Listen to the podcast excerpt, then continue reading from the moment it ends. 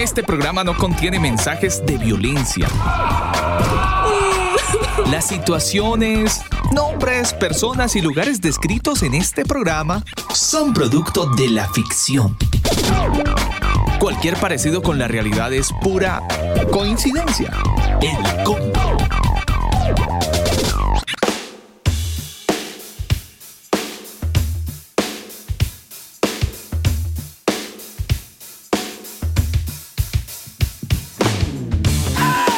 amigos del combo, muy buenas noches. Un saludo muy especial para toda la gente que a esta hora del día se conecta a nuestra señal de radio. Damos gracias al Señor por darnos la vida y la oportunidad de llegar a cada uno de estos lugares. Las aplicaciones empiezan a llegar con notificaciones indicándole que este programa está al aire. Es martes 17 de noviembre, ya son las 9 de la noche, 4 minutos y por supuesto estamos felices, agradecidos con el Señor por darnos un día más de vida porque hemos amanecido, hemos hecho nuestras actividades eh, que, bueno, normalmente hacemos. Y, y aunque usted lo vea como normal, créanme que es una bendición porque hay mucha gente que hoy no amaneció. Se acostaron y ahí quedaron en el sueño. Y bueno, el dolor y la familia, bueno, ya todas esas cosas que ya uno sabe. Pero usted y yo estamos vivos, entonces hay que entregarle todo a nuestro Señor, todo, todo, la vida, la respiración, las ganas de vivir, las ganas de avanzar, las tristezas, las penas, todo hay que entregárselo. Es martes de series y por supuesto estamos todos Jimmy Connection, como dirían en Colombia, preparaditos y muy pendientes de esta serie eh, que estaremos desarrollando en esta noche. Nos preparamos, por supuesto, con muy buena música, lo hacemos con Tales Roberto desde Brasil y esta canción que se llama así, Entrego Todo. 9-5 minutos, es noche de series en el combo.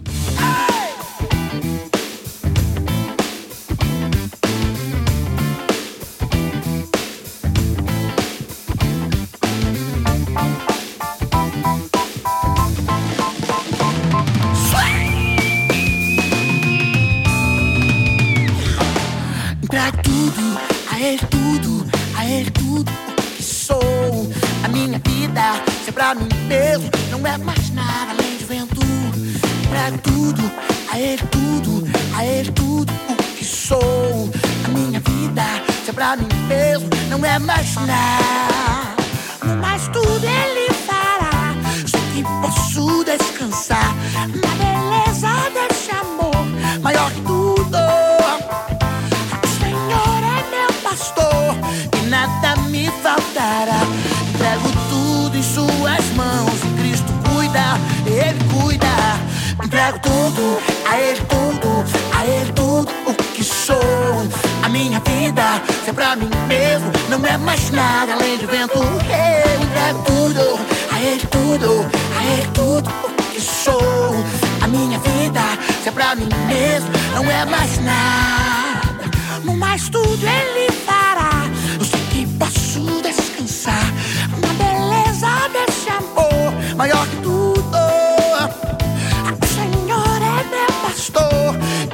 nada me faltará. Entrego tudo em Suas mãos. Cristo cuida, Ele cuida.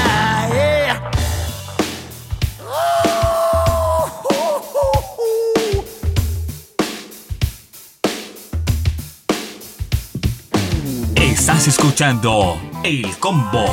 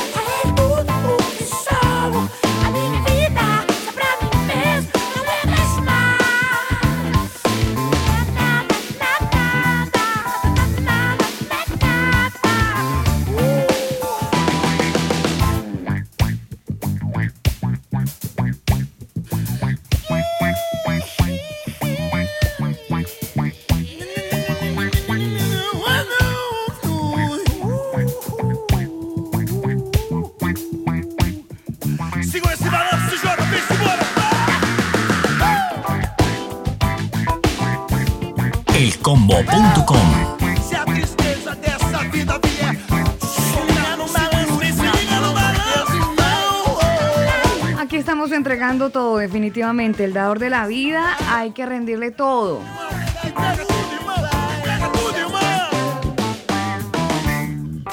Llegamos a todos ustedes gracias a la gente de Manual de Sonido para Iglesias. Recuerden muy bien que si tienen algún problemita de sonido, ustedes tienen que ingresar a manualdesonido.com y esos problemas fastidiosos de sonido van a tener una corrección profesional. Usted pide una asesoría al gratín. Ah, es que yo estuve escuchando el combo y de- decían que asesoría al gratín gratis. Entonces ahí va a tener su asesoría. Pero solo si dice, porque ese, es- ese es como el santo y seña, ¿no? Estuve escuchando el programa El Combo y dicen que asesoría al, grat al gratín es la palabra. No voy a decir gratis porque no, no aplica. Es al gratín, ingeniero. Sí, señora. Así que al gratín ahí en manualdesonido.com y por supuesto gracias a la tecnología se va a prestar asistencia remota también. Así que ya lo saben, el manualdesonido.com quien también está retransmitiendo este programa y saludamos a toda la gente que está ahorita eh, conectada a nuestro Facebook oficial, el combo oficial, allí en Facebook Live. Y por supuesto la gente fiel que está en nuestra aplicación Mix LR. Un abrazo muy fuerte para todos ustedes y gracias por acompañarnos. Poco se saluda a la gente en Telegram, pero para ellos un abrazo tototote. En Telegram. ¿Que ¿Cómo nos encuentran en Telegram? Muy fácil. El combo oficial en Telegram, en Twitter, en Facebook y en Instagram. Instagram, ¿cómo, cómo nos pueden encontrar? Dígame otra vez. El combo en Telegram, en oficial. Telegram. El combo oficial. No tienen que poner t.m. ¿Se acuerda que no, usted el al principio decía no, que... muy T. fácil. Busque el combo oficial y ahí va a aparecer el canal directo. Así que no, no está tan complicado. Todo está como el combo oficial. Este es un clásico y como a las 10 no ponemos clásico, pues los vamos a poner de una vez. Ahí como para quedar cumplidamente con todos los oyentes y preparando motores para la serie de esta noche, porque no es martes de película, Daniel. Es martes de series, pero es casi lo mismo. Casi, casi lo mismo porque además esas, estas series de los martes son impresionantemente ricas, buenas y poderosas. Yo quisiera que Mel Gibson escuchara el programa anterior. A ver si se ingenia y saca la película de GU. Uy, absolutamente. Hay que mandarle el programa Sí. a, a nuestro Eh, oiga, amigo Mel Gibson. Escuches este programa y, y nos cuenta. De repente se le, se le prende el bombillo y se, se monta una buena película. Porque es como para alquilar, alquilar balcón. Bueno, vámonos con música. Esta canción de KJ Fight 2, la canción Fight Easy. It's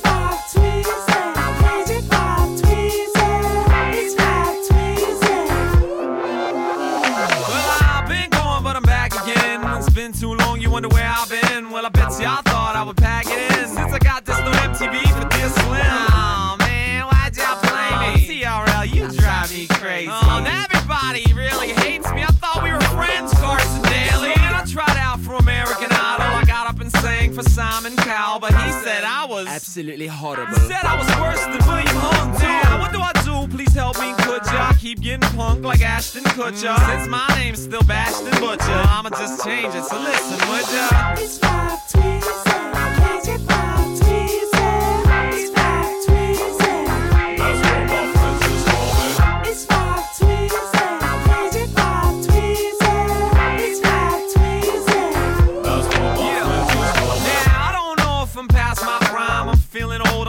Turned 29. It's crazy, I think I lost my mind. Cause lately it shows I forget my. Uh, Sometimes I feel like my brain is missing. Sometimes I feel like Jessica Simpson. Don't know if tuna's fish or chicken. Nah, I told you it's 5 2, nobody listens. Okay, you don't believe that's true. Even my mom still thinks it's 52. Now I tried to explain, but it's no use. But at least the kids say, Man, you're cool. No, really, man, I can't complain. Kids take puff paint and write my name on their t-shirts, and they be like, and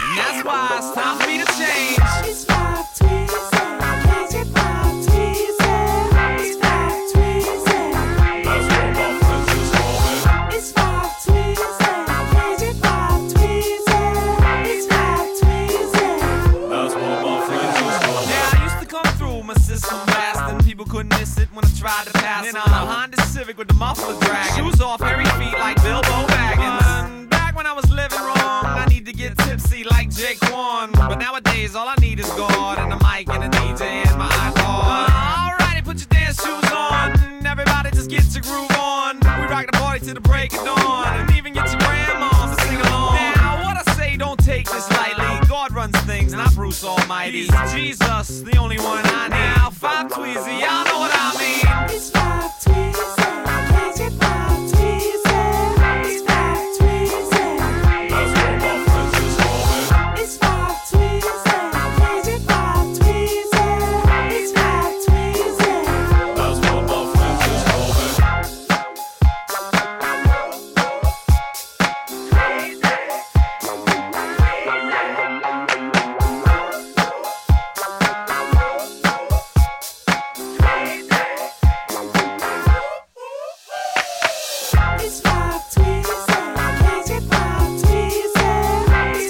just call me.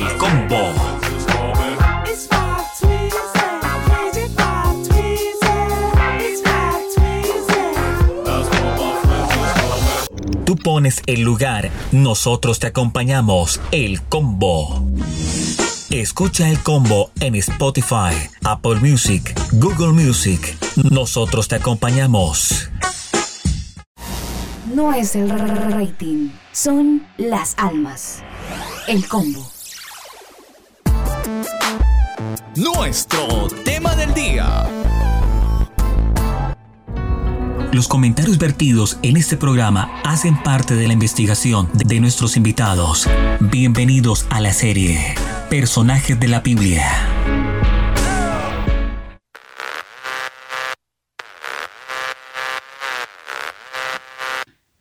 Mis queridos converos, ya es hora, ya nos hemos comido las crispetas, ya nos acom- acomodamos todos en la silla, algunos ya fueron por la agenda, probaron el bolígrafo, de manera que estén seguros que sirva por aquello los apuntes. Y ya estamos, ya estamos muy acomodaditos por eh, cuenta del tema que nos reúne en esta noche de martes. Em, con muchas expectativas, pero siempre como con un anhelo ferviente de que lleguen los martes para aprender. Antonio está con nosotros, gracias al Señor, está con nosotros conectado y será nuevamente nuestro faro, luz y guía en esta noche de combo porque estaremos eh, profundizando em, en esta mina llamada historia, donde hay algunos socavones, recovecos. Hemos estado conociendo parte de esa historia fósil que aparece eh, en las escrituras y que de repente la, dejamos- la hemos dejado ahí como medio, medio muertita, pero resulta que no está tan muertita, es que ha estado olvidadita. Por eso Antonio nos ayuda con su, con su faro, con su luz. Us- yo, yo me imagino a Antonio, ¿sabe cómo Daniel? Eh, tipo niño explorador. Así con el gorrito, las gafas chicas y una lupa. Sí, sí, sí, sí. Aunque tiene que ponerle el bigotito. Ah, bueno, sí, es- eso es su sello. Es exactamente, es el sello inconfundible. Ahí está eh, Antonio Miranda con nosotros. Él es el fundador de la Casa Estudios Cielos Nuevos y Tierra Nueva. Son más de 10 años, ¿qué 10? 15 años avanzando en el estudio de la Torah y muy amablemente eh, nos acompaña todos los martes. Antonio, gracias y bienvenido al combo. Gracias a ustedes también. Buenas noches, buenas noches a todos los que escuchan también. Muchas bendiciones. Por aquí estamos ya conectados. ¿Se vale lo del sombrero y lo de las gafas chicas? ¿Con la lupa? Ah, no sé, yo pienso que si usamos la imagen, ¿verdad? De un buscador, de un escudriñador, yo creo que sí. ¿se ¿Cierto vale? que sí? Eso es como las películas sí. así de Indiana Jones. Así tal cual. Es- claro, así tal claro. cual Es- me siento. Buscando el tesoro ir- perdido, ajá. una vaina así. Eso es. Sí, es como ir a buscar, es como más, de hecho escudriñar, la palabra escudriñar en su original tiene que ver con escarbar, quitar la tierra para ir ajá, a encontrar el tesoro, a buscarle más. Ah, bueno, entonces tesoros escondidos. A mis amigos exploradores que están conectados. Y, y que cada vez crecen más, Alba, porque este tema nos hemos dado cuenta de que ha aumentado Sí. impresionantemente y de hecho lo pongo a Antonio en contexto porque mucha gente, esto, eh, ahora sí, eh, como nos- el sonido, se nos salió eh, las se, nos, manos. se nos volvió un, un logaritmo que se ha exponenciado y, y eso me parece interesante porque significa que la gente ya no está comiendo entero. Así como no están viendo los medios de noticias oficiales, sino que están prefiriendo a los periodistas independientes, están haciendo lo mismo con este tema de, del Evangelio. Y me parece impresionante y súper contentos por eso. Tenemos más de 20.000 reproducciones en las, en las, en las series. Eh, bueno, esos son oyentes que, bueno, algunos, yo sé que algunos hacen parte de la Casa Estudios Cielos Nuevos y Tierra Nueva, y algunos otros son oyentes eh, que haciendo tránsito por la web, haciendo tránsito en las plataformas digitales, se toparon con la, con la información y entonces se engancharon ahí. Así que a esos 20 mil y tantos likes que tenemos, eh, de verdad muchas gracias. Y lo importante aquí es, más que, más que el like, es, es, es saber que usted se puede edificar. Eso es lo que más nos, nos, nos, eh, nos emociona y nos compromete. Que de usted hecho, se puede eh, de hecho Alba, eh, me he dado cuenta que en, en algunas incluso de las transmisiones de Antonio en YouTube ah, se ha conectado gente que, Sí. no, que no conoce el asunto y obviamente como es una información nueva, hay muchos que no aguantan y, dicen cosas que, ¡ah! como que, bueno, mejor quédese callado, pero, pero bueno, se vale porque eh, eh, es, entendible que en, algunos casos esa información a primera mano como que molesta, como que no. Pero a medida que ese mole- esa molestia se convierte después en, a ver, y si sí, a ver, y qué tal si yo investigo, a ver, y qué tal si tenga razón. Y poco a poco esa molestia se va transformando en, uy, ¿sabe que como que sí? Y eso, eso me parece interesante. Sí, total. Mire, eh, quiero saludar a la gente que está en Bogotá, eh, en Costa Rica, por ahí vi que gente levantó la mano, sé que están en México, algunos, eh, Sebastián dice, bueno, mientras trabajo, eh, los escucho, así que para Sebastián un saludo muy especial y bueno, a todos, eh, ojalá de- dejarles como este sentir de orar por Centroamérica y sobre todo, bueno, por todo Centroamérica y particularmente por eh, San Andrés y Providencia. San Andrés y Providencia es una Sí, zona de está Colombia que afectada por está el huracán. el 95% afectado, Daniel. La gente está muy preocupada, así que bueno. Dentro de sus oraciones, por favor, incluyan a San Andrés y Providencia y Santa Catalina, que también se llama esa isla así, Santa Catalina. Bueno, ya después eh, de este corto saludo paso a decirle lo siguiente, como las cartas de los abuelitos. ¿Usted se acuerda que ellos escribían así, no? Después de este corto saludo, mi hija, paso a decirle lo siguiente. Eh, Antonio, ay no, Sí. An- Antonio se nos fue. Se No, nos no, aquí fue. estoy, aquí estoy. Se nos fue. Bueno, hoy estamos eh, eh, muy mm, emocionados por este par, porque yo no sé si era Joram y Joco- Jocosías, un nombre bien, bien, jocoso, el de Jocosías. Eh, no, no sé si, si eran cuñados o tíos. Yo tengo una disyuntiva ahí y tengo un revueltijo en mi cabeza que gracias a eh, gracias al Señor usted está aquí para desenredarlo porque eh, hay, hay un tema familiar ahí que, que no logro comprender, pero muy probablemente usted nos va a ayudar con esto. Háblenos acerca de estos personajes, eh, cómo se desarrollan dentro de la historia bíblica y si tienen de pronto alguna conexión con los que ya hemos estado mencionando, para poner en contexto a la gente que, que nos viene escuchando desde programas anteriores. Sí, sí, sí, claro que sí.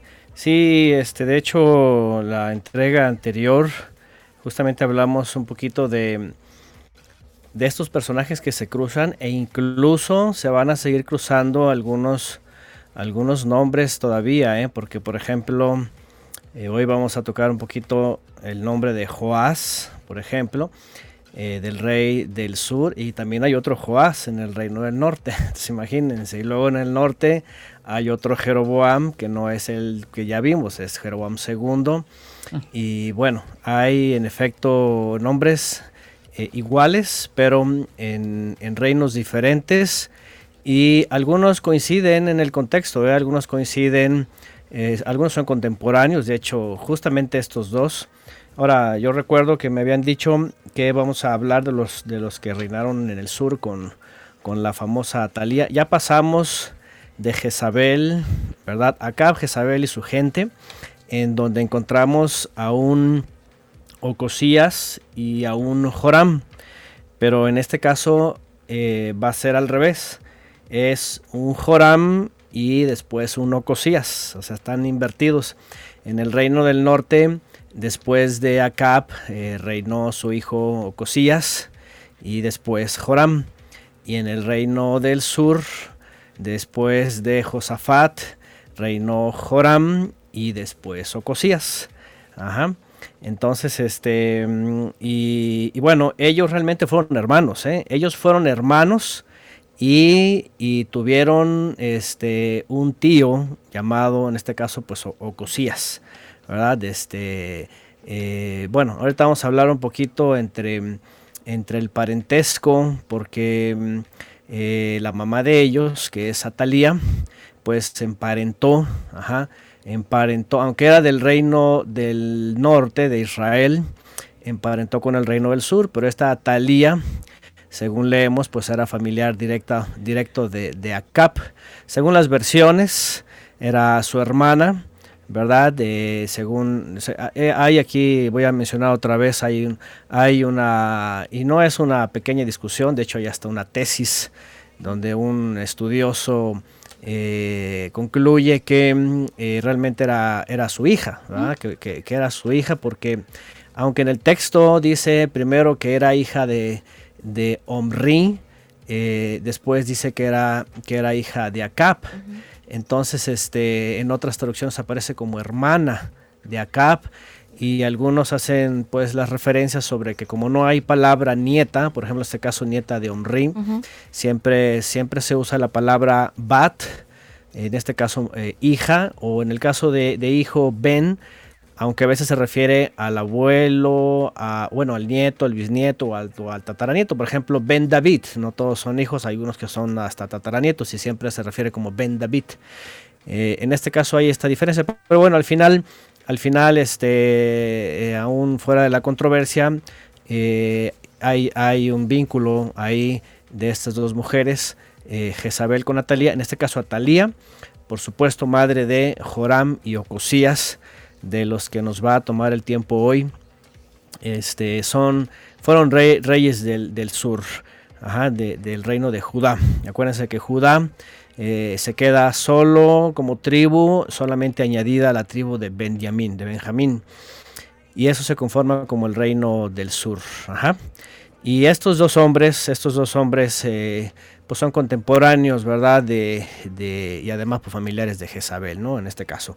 Entonces, eh, yo creo que sería muy bueno también hacer un poquito de contexto, como lo hicimos la vez pasada, para saber cómo vienen estos linajes. Ajá, porque no estamos muy lejos de recientemente el reino dividido. Sí, ustedes recordarán, vimos ya la entrega de Roboam y Jeroboam, ¿verdad? Roboam, hijo de Salomón, que finalmente es la época cuando se divide el reino. Jeroboam, el siervo de, de Salomón, toma el reino del norte y bueno, se separa. Ya vimos toda, toda la enseñanza de ellos.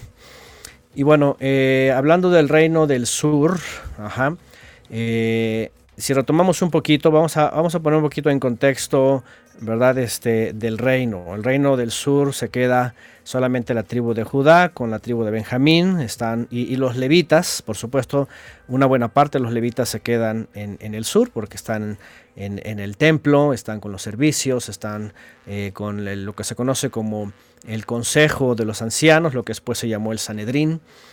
Y lo que ocurre es de que, pues, eh, Roboam, ya dijimos que ponen aprietos al reino del norte y bueno, se separan. Y, viene eh, el reino de- del sur. Eh, a la muerte de Roboam, ahora Roboam se casa con eh, Maacam. Esta mujer está identificada, ¿verdad? Como hija de Absalom, también eh, en este caso de, de- de descendencia de David. Y reina 18 años Roboam, el hijo de Salomón. Y después viene su hijo Abiam o Abías, depende de las versiones, ¿verdad? Aparece como Abías en las, en las Biblias. Él reina solamente tres años. Ajá. Eh, igual peca, peca igual que su padre Roboam. Este, Abiam o Abías dice que peca igual que, que este, Roboam. Y, y Salomón, pues al final de cuentas. Y después de Abiam, ajá, eh, que es Abiam es el nieto de Salomón, viene después Asa. eh, el hijo de Abiam, rey que está marcado como que hace lo bueno. Aquí tenemos un antecedente, ¿ok? Antes de llegar justamente a Jeroboam y Ocosías, que son los, los nietos de Asa, Asa pone o establece un buen parámetro en el reino del sur. Asa es un rey que hace lo bueno, reinó 41 años, ajá. Incluso se encarga de destituir nada más y nada menos que a su misma abuela para que no prosiguiera la idolatría, porque Maacá había hecho nichos idolátricos y se estaba constituyendo pues como, como una especie de... Era para entonces, era para entonces una, una especie de, de, como le llaman hoy, hoy, hoy día, ¿no? Les llaman las... eh, a las esposas de los presidentes, las primeras damas, ¿no? Entonces, este, tenía esa influencia y lo que hace mm, Asa es la destituye también para que no haya idolatría. Eso está en el primero de Reyes 15, 12. Y bueno, Asa eh, cumple con 41 años de, reinado, hace lo bueno delante del Eterno, aunque no del todo. También dice la escritura que no, no concluyó de terminar los lugares eh, idolátricos, ¿verdad? Pareciera que no pone atención en eso. Y, eh, y hubo guerra, estuvo en guerra contra el reino del norte, el reino de Israel, hubo estas diferencias, ¿no? Eh, Asa tiene un hijo, bueno, uno de sus hijos, que se llama Josafat. Y ya vamos a entrar aquí ya en contexto. Josafat es el padre de estos dos personajes, ¿verdad? De este Joram y Ocosías. Eh, Josafat reinó 25 años. Él hace lo bueno también, en realidad, igual que Asa, su padre, hace lo bueno. Y este, de hecho, en su época ya estaba el profeta, el profeta Eliseo, ya Eliyahu, acuérdense que hablamos de Elías también la vez pasada, el contexto de él estuvo en la época de Acab, eh, en la época de Jezabel y sus hijos. Entonces, ¿qué es lo que ocurre? Que eh, Josafat eh, hace lo bueno delante del Eterno. Eh, de hecho, este, eh, Josafat tiene por primera vez un acercamiento al reino de- del, del- del norte, y no necesariamente por él, sino por justamente el rey, el, el rey del norte, ¿no? En este caso, eh, el que le pide hacer una alianza es Joram, y, y- pero este Joram es el, es el reino del norte, ¿ok? Aquí es donde entra estas, estas a veces confusiones, ¿no? Es decir, Josafat tiene a Joram y a Ocosías, pero que son del sur, son sus hijos, él es rey del sur, de Judá, y a la vez está un Joram, ¿ah? que es, que es eh, hijo de Acab, reinando en el norte, después de Ocosías, su, su hermano, que, que reinó solamente un año. ¿Qué es lo que ocurre aquí? Eso es importante, eso es importante, fíjense. Eh, el reino del sur había tenido 41 años de éxito, podríamos decirlo, como ser humano, como persona, como rey, obediente al Eterno, con Asa. Después Josafat, otros 25 años haciendo lo bueno, va en buen camino. Y de pronto lo busca el rey, el rey del norte, hijo de Jezabel, eh, y este, que es Joram, que estaba reinando, estuvo reinando él durante 12 años en el reino del norte, y lo busca para hacer una alianza. ajá, Lo busca para hacer una alianza eh, porque eh, tienen una, una, una coalición, ¿verdad? Con, con, con Edom, el reino del norte, y le pide a Judá, en este caso a, Jos- a Josafat, que eh, se junten para pelear contra, contra Moab. Entonces, aquí hay algo muy interesante. Fíjense, ¿qué es lo que ocurre? Que, mm, y de hecho consultan a- al profeta Eliseo, ¿verdad? En un momento dado, cuando ya van a la guerra, van caminando por días y, y dicen, eh, hay que consultar al Eterno. De hecho, le dice Josafat, le dice a Joram. Y entonces este, dice, "Pues está bien, vamos a consultarlo y buscan a Eliseo. Y Eliseo lo reprende a Joram, rey del norte, ¿verdad? Que es el hijo de Jezabel, porque tenía otras intenciones. Lo reprende y le dice nada más, dice, porque estimo a Josafat, dice, voy a, voy a, poner atención, ¿no? Y bueno, ya.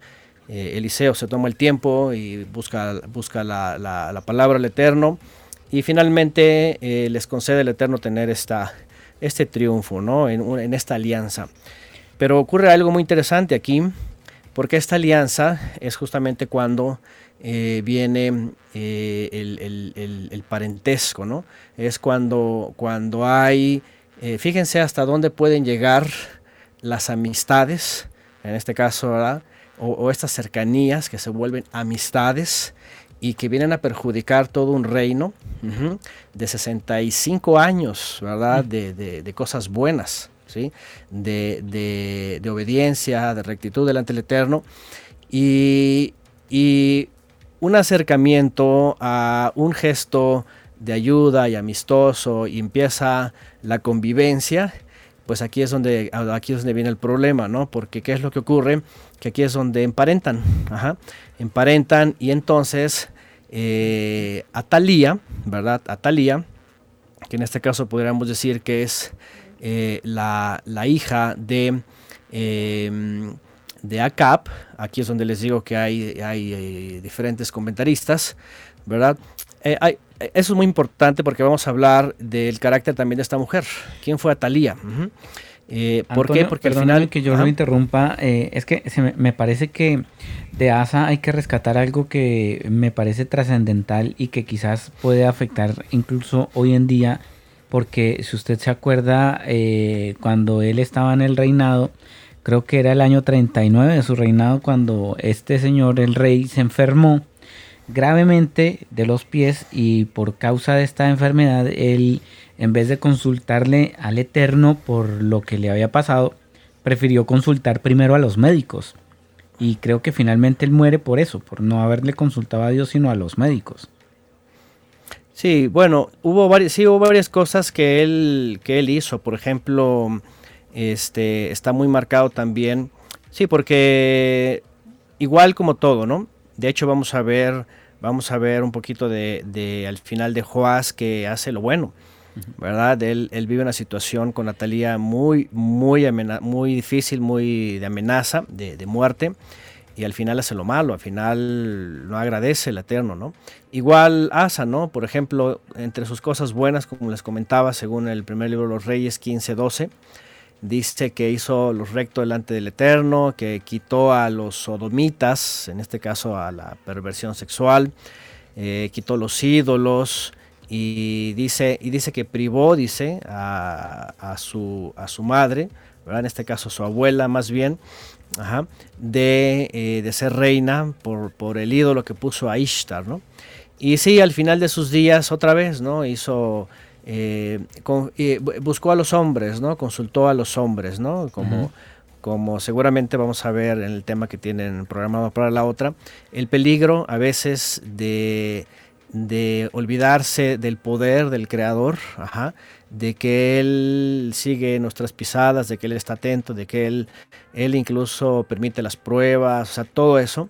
Y, y de pronto es entenderse, ¿verdad? Y, y buscar la ayuda de los hombres, ¿verdad? Buscar la ayuda o, o lo que los hombres ofrecen, ¿verdad? En, la, en la sabiduría del hombre, ¿no? Y todo esto, ¿no? Entonces, este sí, realmente hubo muchos episodios.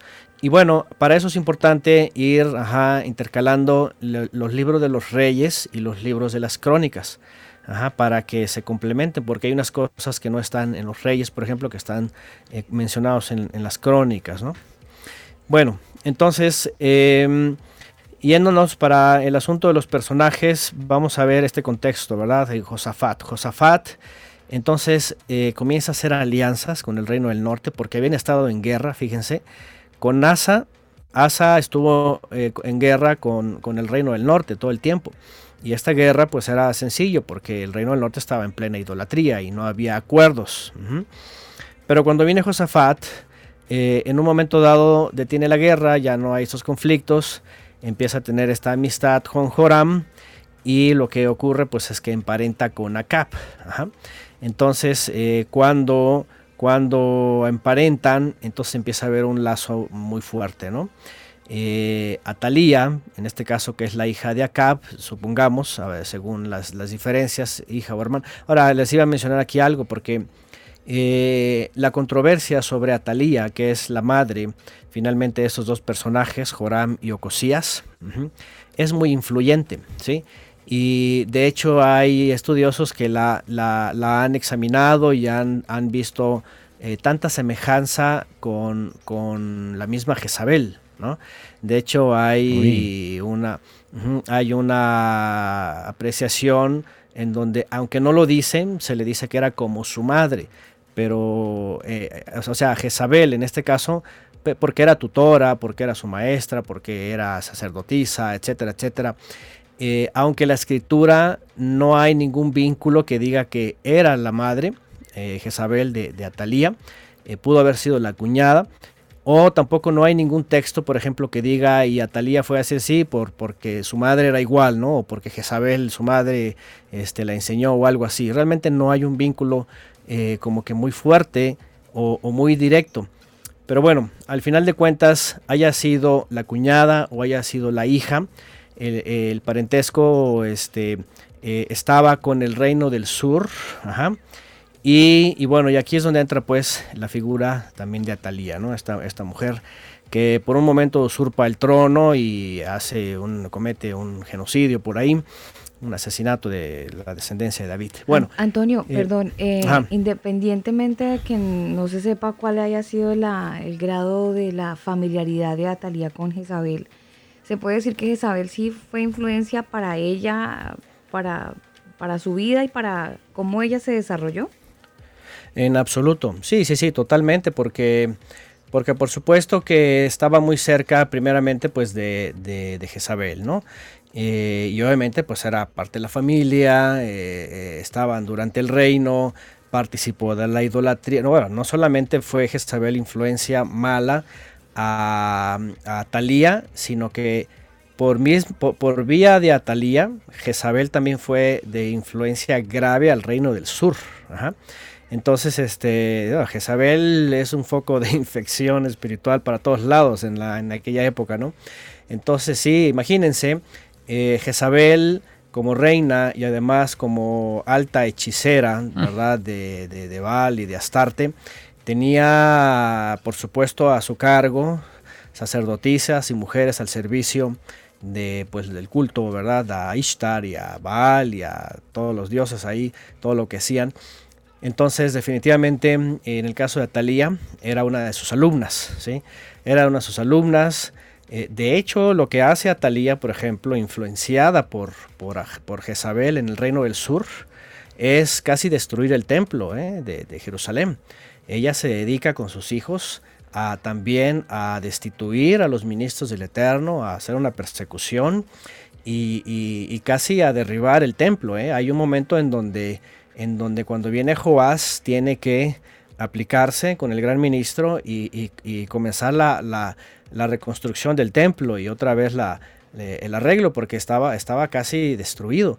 Atalía hizo todo esto, ¿no? Aparte de la descendencia de David, eh, se puso a hacer este desorden en las cosas eh, sagradas y estaba imponiendo su idolatría. Entonces sí, definitivamente Jezabel es una mujer que fue una influencia directa y, sobre todo pues eh, el carácter, ¿no? La idolatría y el carácter. ¿Por qué? Porque cuando Atalía la vemos como madre de Joram y Ocosías, pues imagínense, es una mujer también dominante, es controladora, este, no le da el lugar a los hijos, parece que está interviniendo.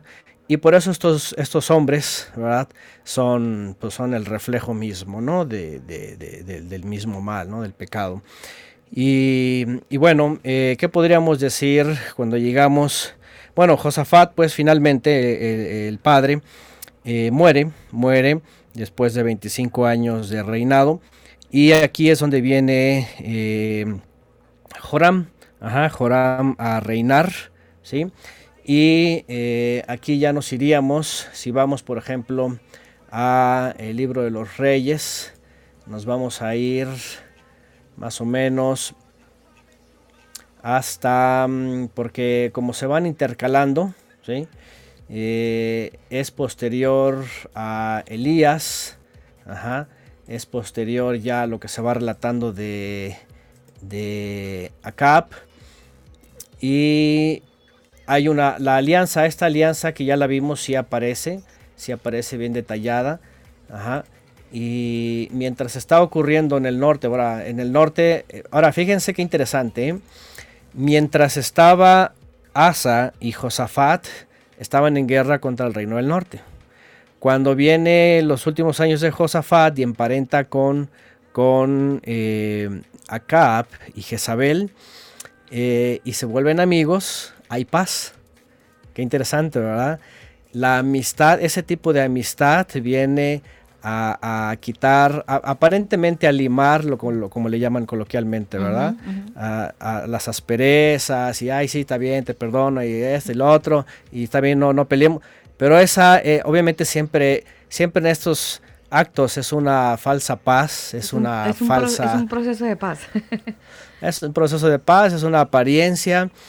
Y, y no solo eso, sino que humanamente hablando, y esto, esto es una enseñanza también para nosotros, humanamente hablando, el hecho de buscar esas alianzas, esas reconciliaciones y esos acuerdos hasta llegar a emparentar, eh, a la vista de- del mundo pareciera muy bien. De hecho, los críticos dicen, oigan, miren, eso, finalmente están en paz los dos reinos. Pero ¿cómo es posible? Viene Jehú y empieza a perseguir, mata al reino del norte, mata al reino del sur y otra vez viene la guerra. O sea, como le echan la culpa a Jehú cuando Jehú cumple... Claro, porque vino a dañar ese supuesto pacto de paz que había entre los dos. Claro, pero ese pacto de paz estaba, estaba negando al Creador, ¿no? Estaba ofendiendo al Eterno. O sea, aquí es donde la gente a veces no entiende, ¿no?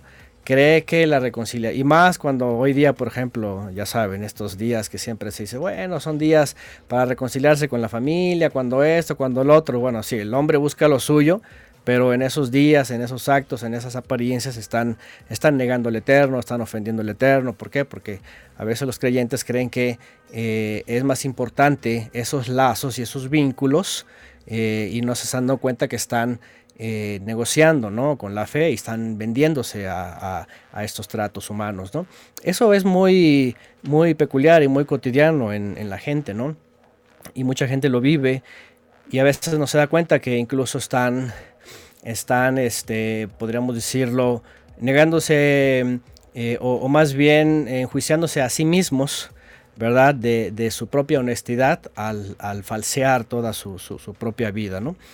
Entonces, esto es interesante porque aquí entra en juego estos dos hombres, que para su época, por ejemplo, ya entrando en, en- en los textos, ¿sí? Eh, vemos que cuando viene, cuando muere Josafat, viene y reina Joram. Eh, él tenía 32 años cuando comienza y obviamente hizo lo malo, pues ya estaba influenciado ya. Aunque su abuelo y su padre hicieron lo bueno después de 65 años, Joram, ¿verdad? Eh, hijo de Josafat, ya hace lo malo. Sí, ya influenciado por la mamá y esta influenciada por Jezabel y todo lo que estaba pasando en el norte. Entonces, pues se- desvía, ¿verdad? Y, y- viene todo esto, ¿no? Este, este asunto, ¿no?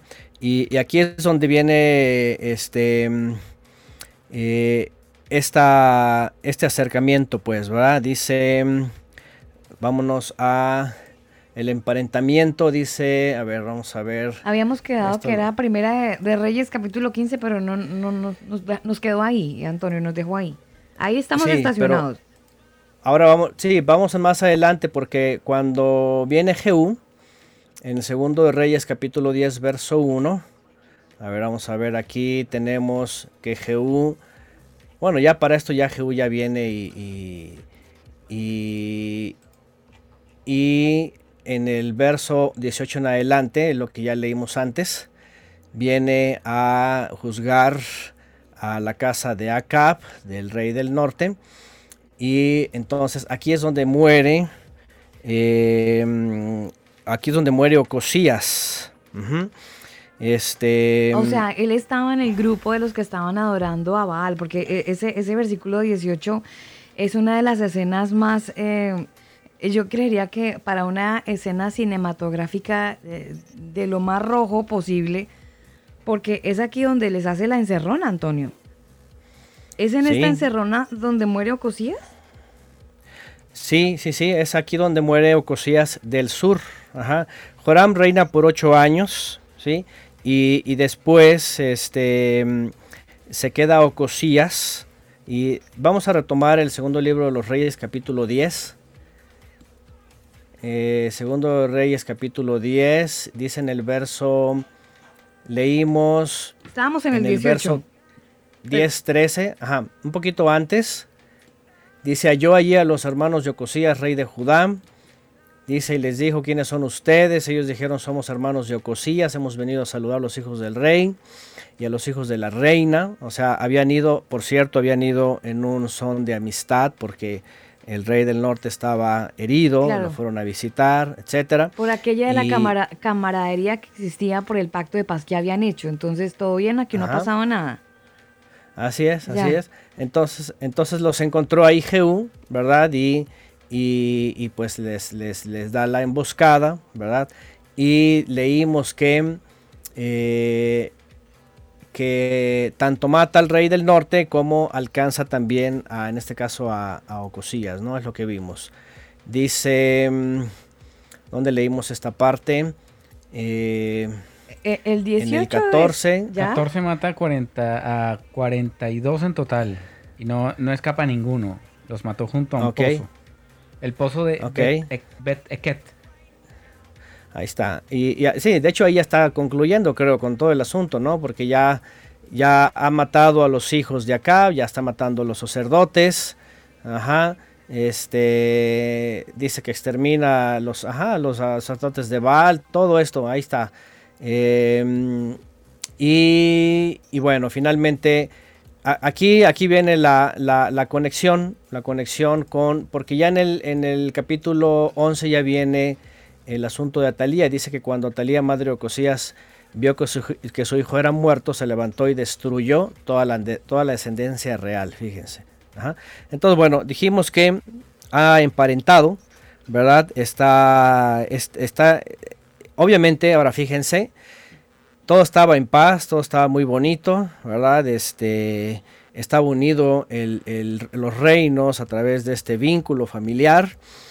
Y de pronto el Eterno empieza a usar a Jehum, ¿verdad? Como, como ya lo estudiamos, empieza a hacer la venganza del Eterno para acabar con toda la idolatría y con la, la Jezabel que estaba haciendo todo esto. Y, interesantemente, cuando se empieza a juzgar a los descendientes y al pecado, entonces viene el revanchismo, ¿no? Y esta Atalía, final, bueno, ahora hablando obviamente de ellos, no se habla realmente mucho de lo que hicieron tanto Joram como Cosías, simplemente dice, reinaron tantos años, hicieron lo malo, pero el contexto nos los da tanto Jezabel como Atalía. ¿Por qué? Porque en una parte dice, dice en el verso, eh, vamos a ver dónde lo encontramos, en el capítulo Segunda de Crónicas, vamos a Segundo de Crónicas capítulo 24, aquí es donde vamos a entrar un poquito en contexto de lo que eran ellos o lo que era ella con sus hijos, ¿ok? Eh, en el verso 24, vamos a leer un poquito esta parte, dice, aquí ya está Joás, pero quiero leer este texto, en donde dice... Estamos en segunda que- de crónicas, Antonio, para eh, seguir. ajá, en el- sí, en el segundo libro de las crónicas, ¿sí? ¿Sí? Dice ¿En, en qué capítulo, en- perdón? 24. Ya, Ajá. 24, verso 7. ya. Verso 7. Dice, porque la impía Atalía, dice esta versión, y sus hijos, vean, sus hijos, y aquí estamos directamente hablando de los personajes, Mm. Joram y Ocosías, dice, habían destruido la casa del Todopoderoso. Cuando se habla de Bet Elohim, se habla del templo que se había construido. Y además dice, habían gastado en los ídolos todas las cosas consagradas de la casa del Eterno. Fíjense nada más. Entonces aquí ya entramos un poquito eh, eh, en la vida de Joás, porque Joás es el que usó el Eterno para, en este caso, como lo hizo Jehú con Jezabel, Joás eh, juzgar a Atalía y a su casa, ¿no? Bueno, si nos detenemos un poquito aquí, empezamos a ver un poco el contexto, ¿no? De lo que, de lo que hizo esta mujer. Joram y Ocosías, entonces, los personajes que nos llaman hoy, eh, son hombres que, mm, aunque son finalmente del linaje de David, por medio de Josafat, viene este, este linaje directo, Roboam, Abías, Asa, Josafat, y luego ellos dos, Joram y Jocosías. Este, eh, viene y, y son, son eh, básicamente son influenciados ajá, por, por eh, la idolatría del norte, por la rebeldía, por, eh, y, también otra vez como dijimos, ¿no? Esta, este, este parentesco y la famosa amistad y la reconciliación y todo esto, ellos entran en un ambiente en donde no saben discernir, por supuesto, eh, lo bueno y lo malo, ¿no?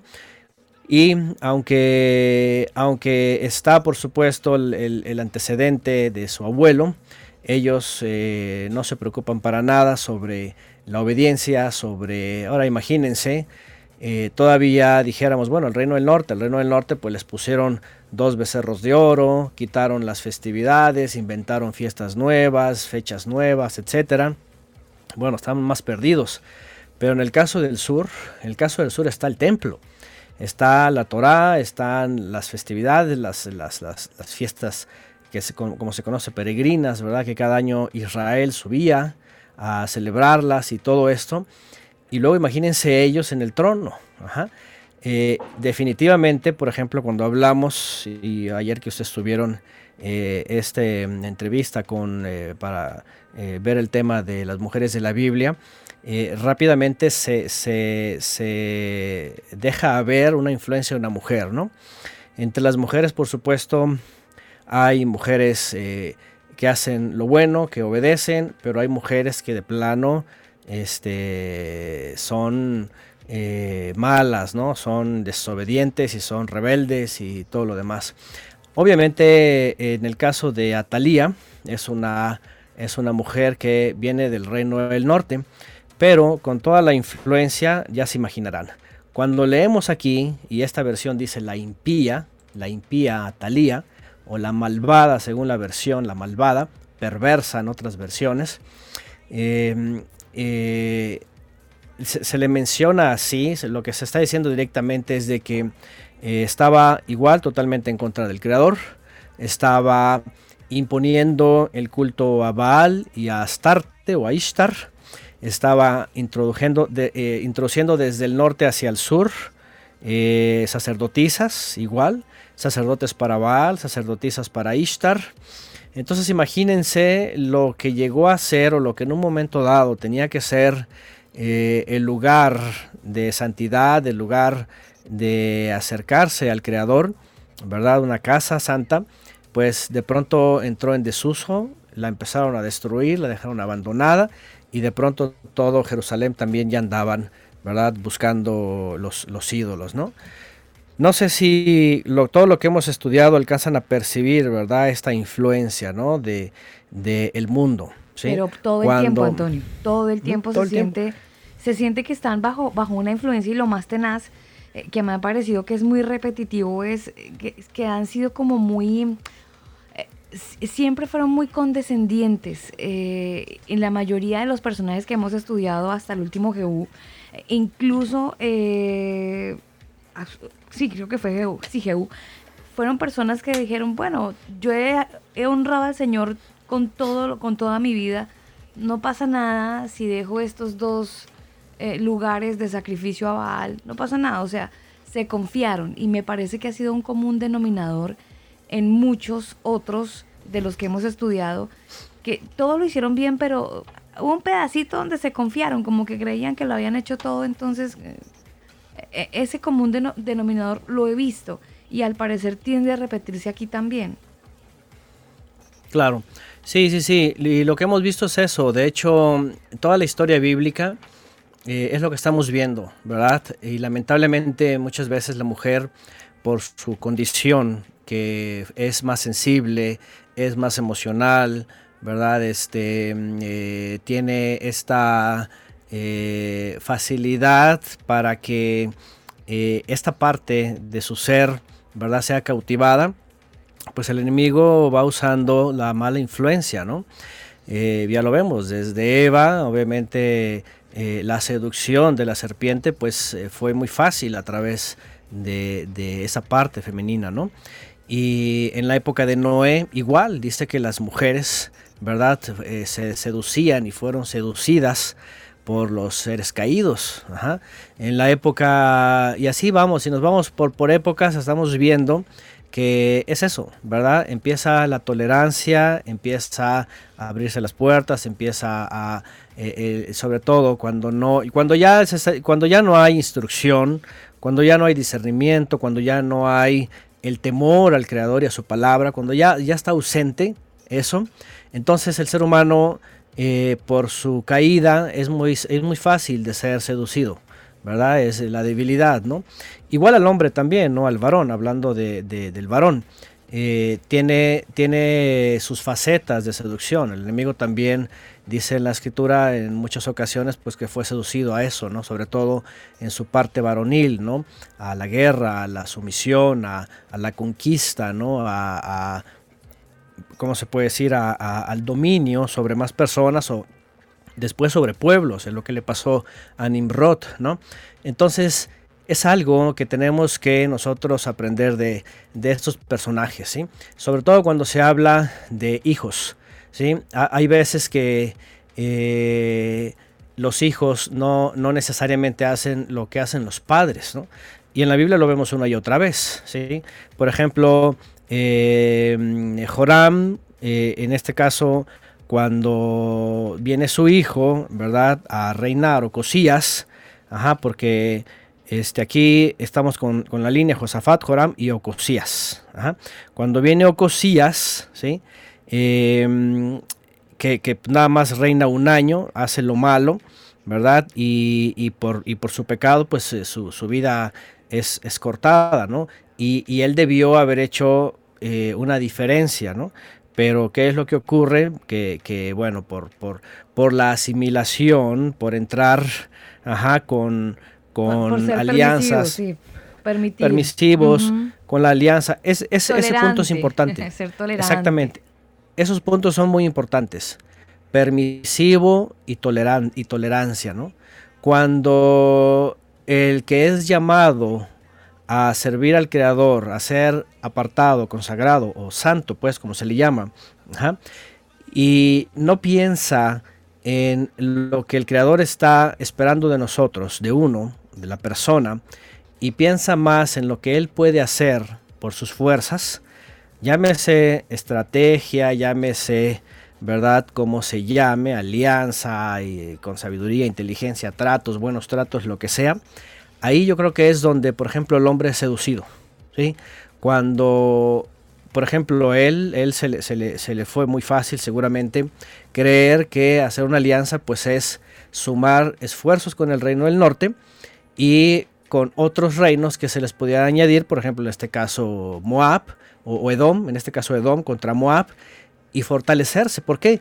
Porque para ellos ya no les importaba cómo quería el reino reinar, aunque fuera nada más una tribu o dos tribus en el sur. Ellos ya aspiraron a, vamos a reinar más allá, y si hago alianza con el del norte, entonces vamos a hacer un ejército fuerte, vamos a juntarnos con algún otro aliado y vamos a empezar a conquistar los territorios. ¿Se dan cuenta? El poder, la ambición. Y bajo esa premisa, obviamente se empieza la tolerancia, se empieza a ser permisivo, se empieza a decir, bueno, no tiene nada de malo, o qué tanto es tantito, o bueno, qué importa, ¿verdad? Y, todo eso empieza eh, a engañar a, a sí mismo, digo, es, es una cosa que es, es lo que, otra vez, la vez pasada que hablamos de la conciencia, ¿no? Cuando al menos se tiene eso, pues hay una vocecita de alarma, ¿no? Que se me hace que esto no va bien, eso no tiene que ir por ahí.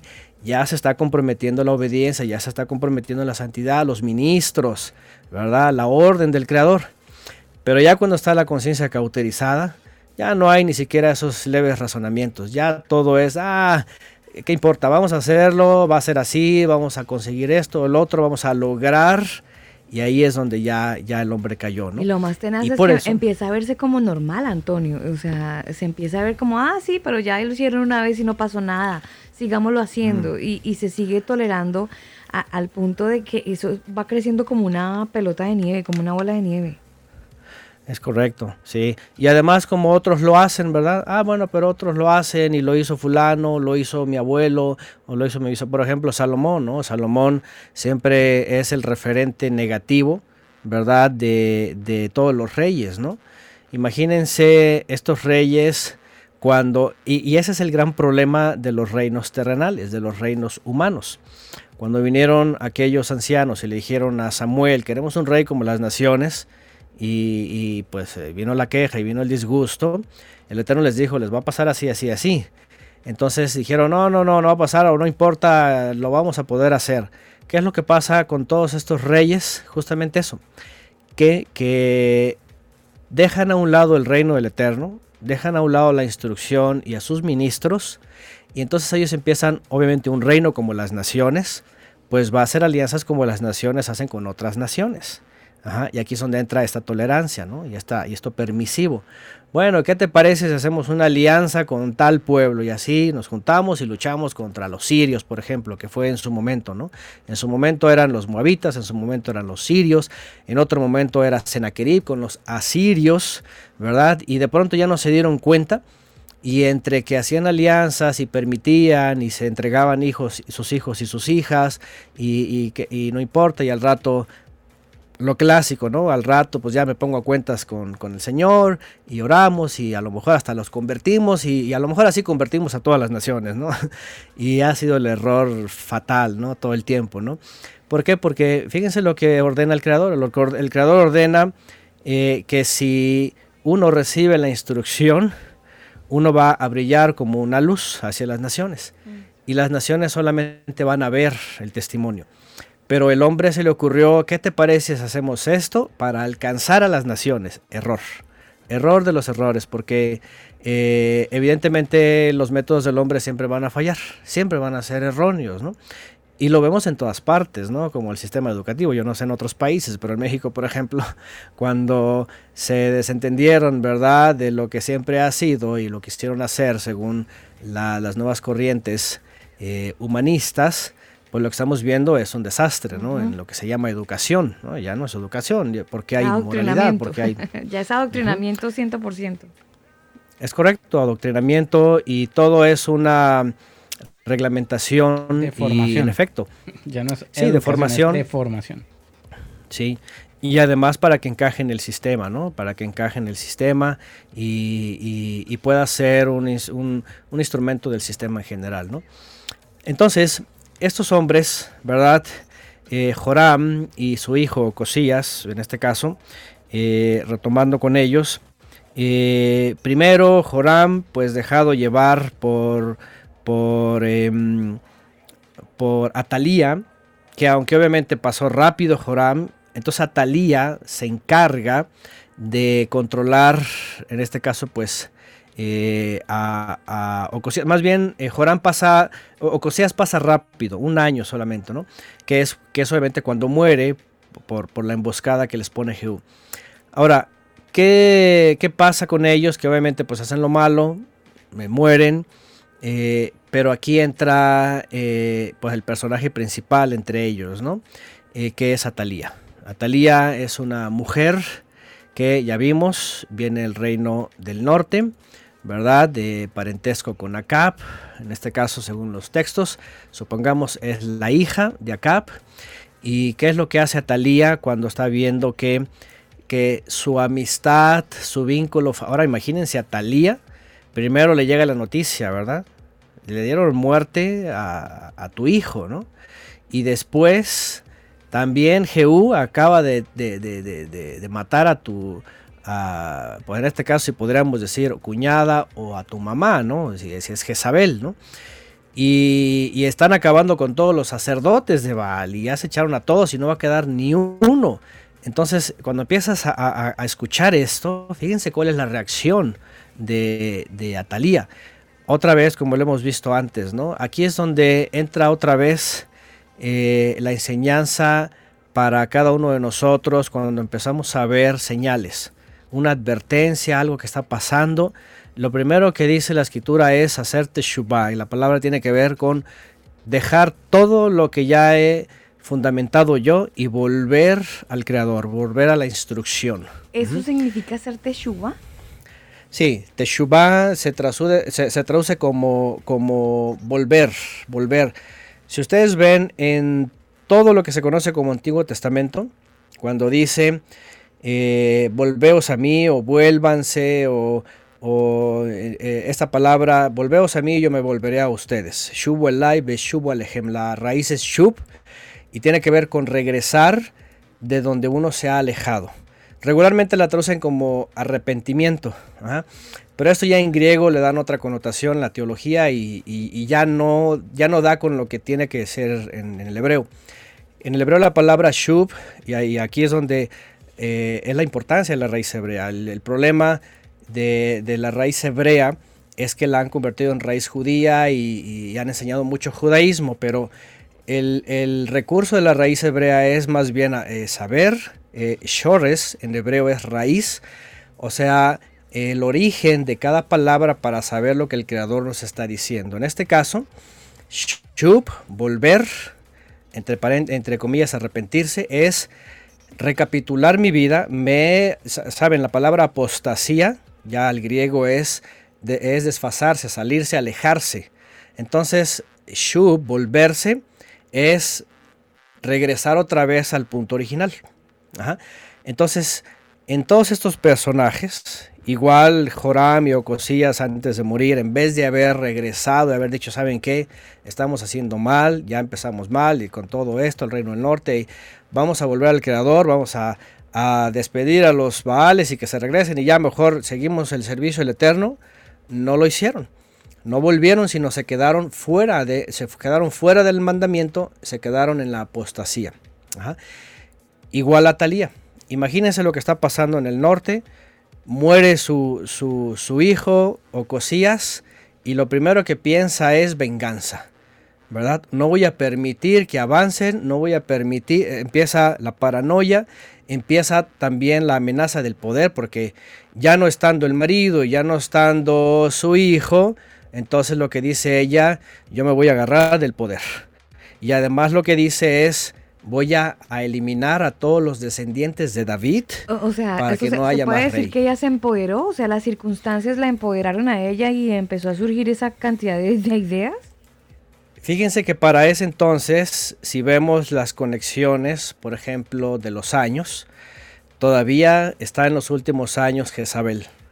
Jezabel finalmente la ha empoderado, ¿sí? porque ella simplemente eh, se vincula familiarmente, pero su maestra, y en este caso podría ser hasta su misma mamá, si, si nos basamos a una de las teorías, ajá, la ha empoderado le ha dicho que aquí es donde viene el matriarcado, ¿verdad? Aquí es donde viene el feminismo y aquí Claro. es donde tú tienes que controlar, tú tienes que decidir, cuidar. Y déjenme decirles que yo no sé en otros países, pero en México, en México tenemos un problema eh, de antaño, ¿verdad? Con sobre todo las, las, las abuelas, que regularmente por una u otra cosa eh, cuando los abuelos crecen, el primero que muere es el varón y las abuelas siempre como que van ahí rezagadas, ¿verdad? Quedándose al final. Tienen una especie de control, ¿eh? Con los hijos y las hijas y hasta los nietos. Ah, sí, Y como so- matronas. Exactamente. Y son como que vienes y por qué no vienes y visítame y llama y, y así como control de todos y a ver qué hacen y es la que reparte también las noticias y todo. O sea, en México tienen una mala fama, ¿no? De pronto algunas mujeres que se comportan así, ¿no? Entonces imagínense a Talía como una mujer así. Sí, ya no está el marido, ya no está el hijo. Claro, controladora, queriendo Ajá. tener el, el- el dominio de todo. Por supuesto, porque en el momento de que muere Ocosías, por supuesto que, Judá tiene que, levantar un rey. Se acabó, se acabó el rey, pues vamos a, a- nombrar a un rey. Y en este caso tenían que ir por algún descendiente de David. Y lo que hace esta mujer malvada es empezar una persecución contra toda la descendencia de David, ¿verdad? Y los empieza a asesinar a todos. ¿Sí? Aquí hasta donde llega, de, hecho hay, en, vamos al segundo libro de los reyes, aquí vamos a regresar ahora al segundo libro de los reyes, en el capítulo 11, para saber un poquito más de- del carácter de ella y cómo, se, cómo controlaba a sus hijos, ya no están los hijos aquí, pero, pero cómo los controlaba, cuáles eran sus intereses, cuál era su carácter. Dice en segundo libro de los reyes 11.1, cuando Atalía, madre de Ocosías, vio que su hijo había muerto, tomó medidas, fíjense, para eliminar a toda la familia real. O sea, mató a los nietos. Sí, o sea, estaba Mató a los mal de la cabeza. Sí, pero re loca la señora. Loca, re loca la señora. Sí, sí. No, no, hasta hijos. Ah, Ahora vean, ustedes cualquiera puede decir, oigan, estos nada más los hemos escuchado, ¿verdad? Eh, en Roma, o sea, hasta en las mejores familias, diría por ahí una frase. Imagínense, hasta las mejores familias, nada más y nada menos que en el reino de Judá. Imagínense nada más, ¿no? Y, teniendo la Torá, ¿no? Ahí es donde por eso Pablo dice, dice, Israel ha pecado igual que los gentiles. De hecho, el, el misterio que él habla en los Efesios sobre la salvación a los gentiles, a los de origen gentil, dice, es por eso. Dice, porque así como el Creador tuvo tanta misericordia después de tantas maldades, le dio la última oportunidad a su pueblo. Dice, ¿cómo no se la va a dar a las naciones? Y por eso les abre una puerta a las naciones, para que también entre las naciones los que vuelvan o, o al sea, Creador. O sea, si el Señor ¿Ah? les dio una oportunidad, esta agonía, ahora sí. ¿Sí? ¿Cómo usted sí, cree sí. que lo va a dejar sin oportunidad haciendo las agonías que fueron en el pasado? O sea, obvio. Exacto, sí, es más que obvio, ¿no? De hecho es el misterio y esa es, el- esa es la discusión, ¿no? Porque en el primer siglo los, judíos decían, no, los, los gentiles no tienen ninguna cabida. Pero ahí el entendimiento es, pero ¿cómo no? Si Israel fue perdonado de tanto como no. E incluso, de, incluso se hablaba de los temerosos. Oiga, tenaz, de- Antonio, porque a veces cuando no se conoce esto que usted nos está colocando en contexto, eh, mucha gente tiende a ser muy dura, ¿no? Y, y de repente a, a- a- a como a creer que no tenemos eh, cierto acceso o cierto perdón en el Señor, porque eh, el Dios, irónicamente, a veces se plantea un Dios muy, muy estricto y muy rígido.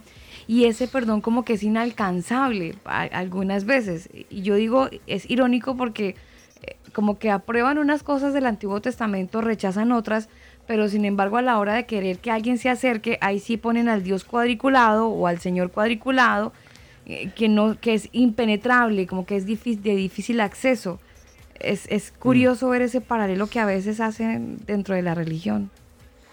Sí, sí es lo malo por las interpretaciones, sí, por las interpretaciones. De hecho, de hecho hay las interpretaciones han tergiversado incluso, por ejemplo, el castigo a Israel, ¿no?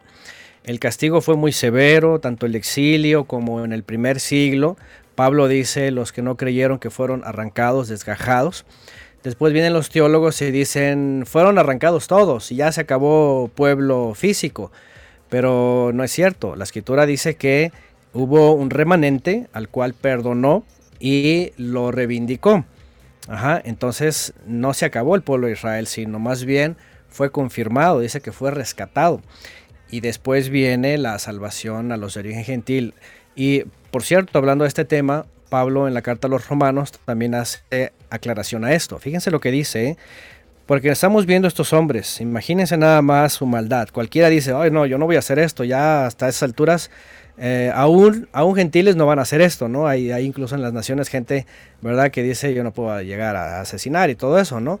Aunque puede, tienen estar el ídolo o a lo mejor no tienen el temor al creador, pero bueno, hablando en esto, Pablo dice que tanto esos como los que le siguieron hasta la época del Mesías, que siguieron en su rebeldía, fuera de la obediencia, que se metieron en la religión, dice que en efecto, si no están en el Mesías, son desarraigados, son arrancados como hojas.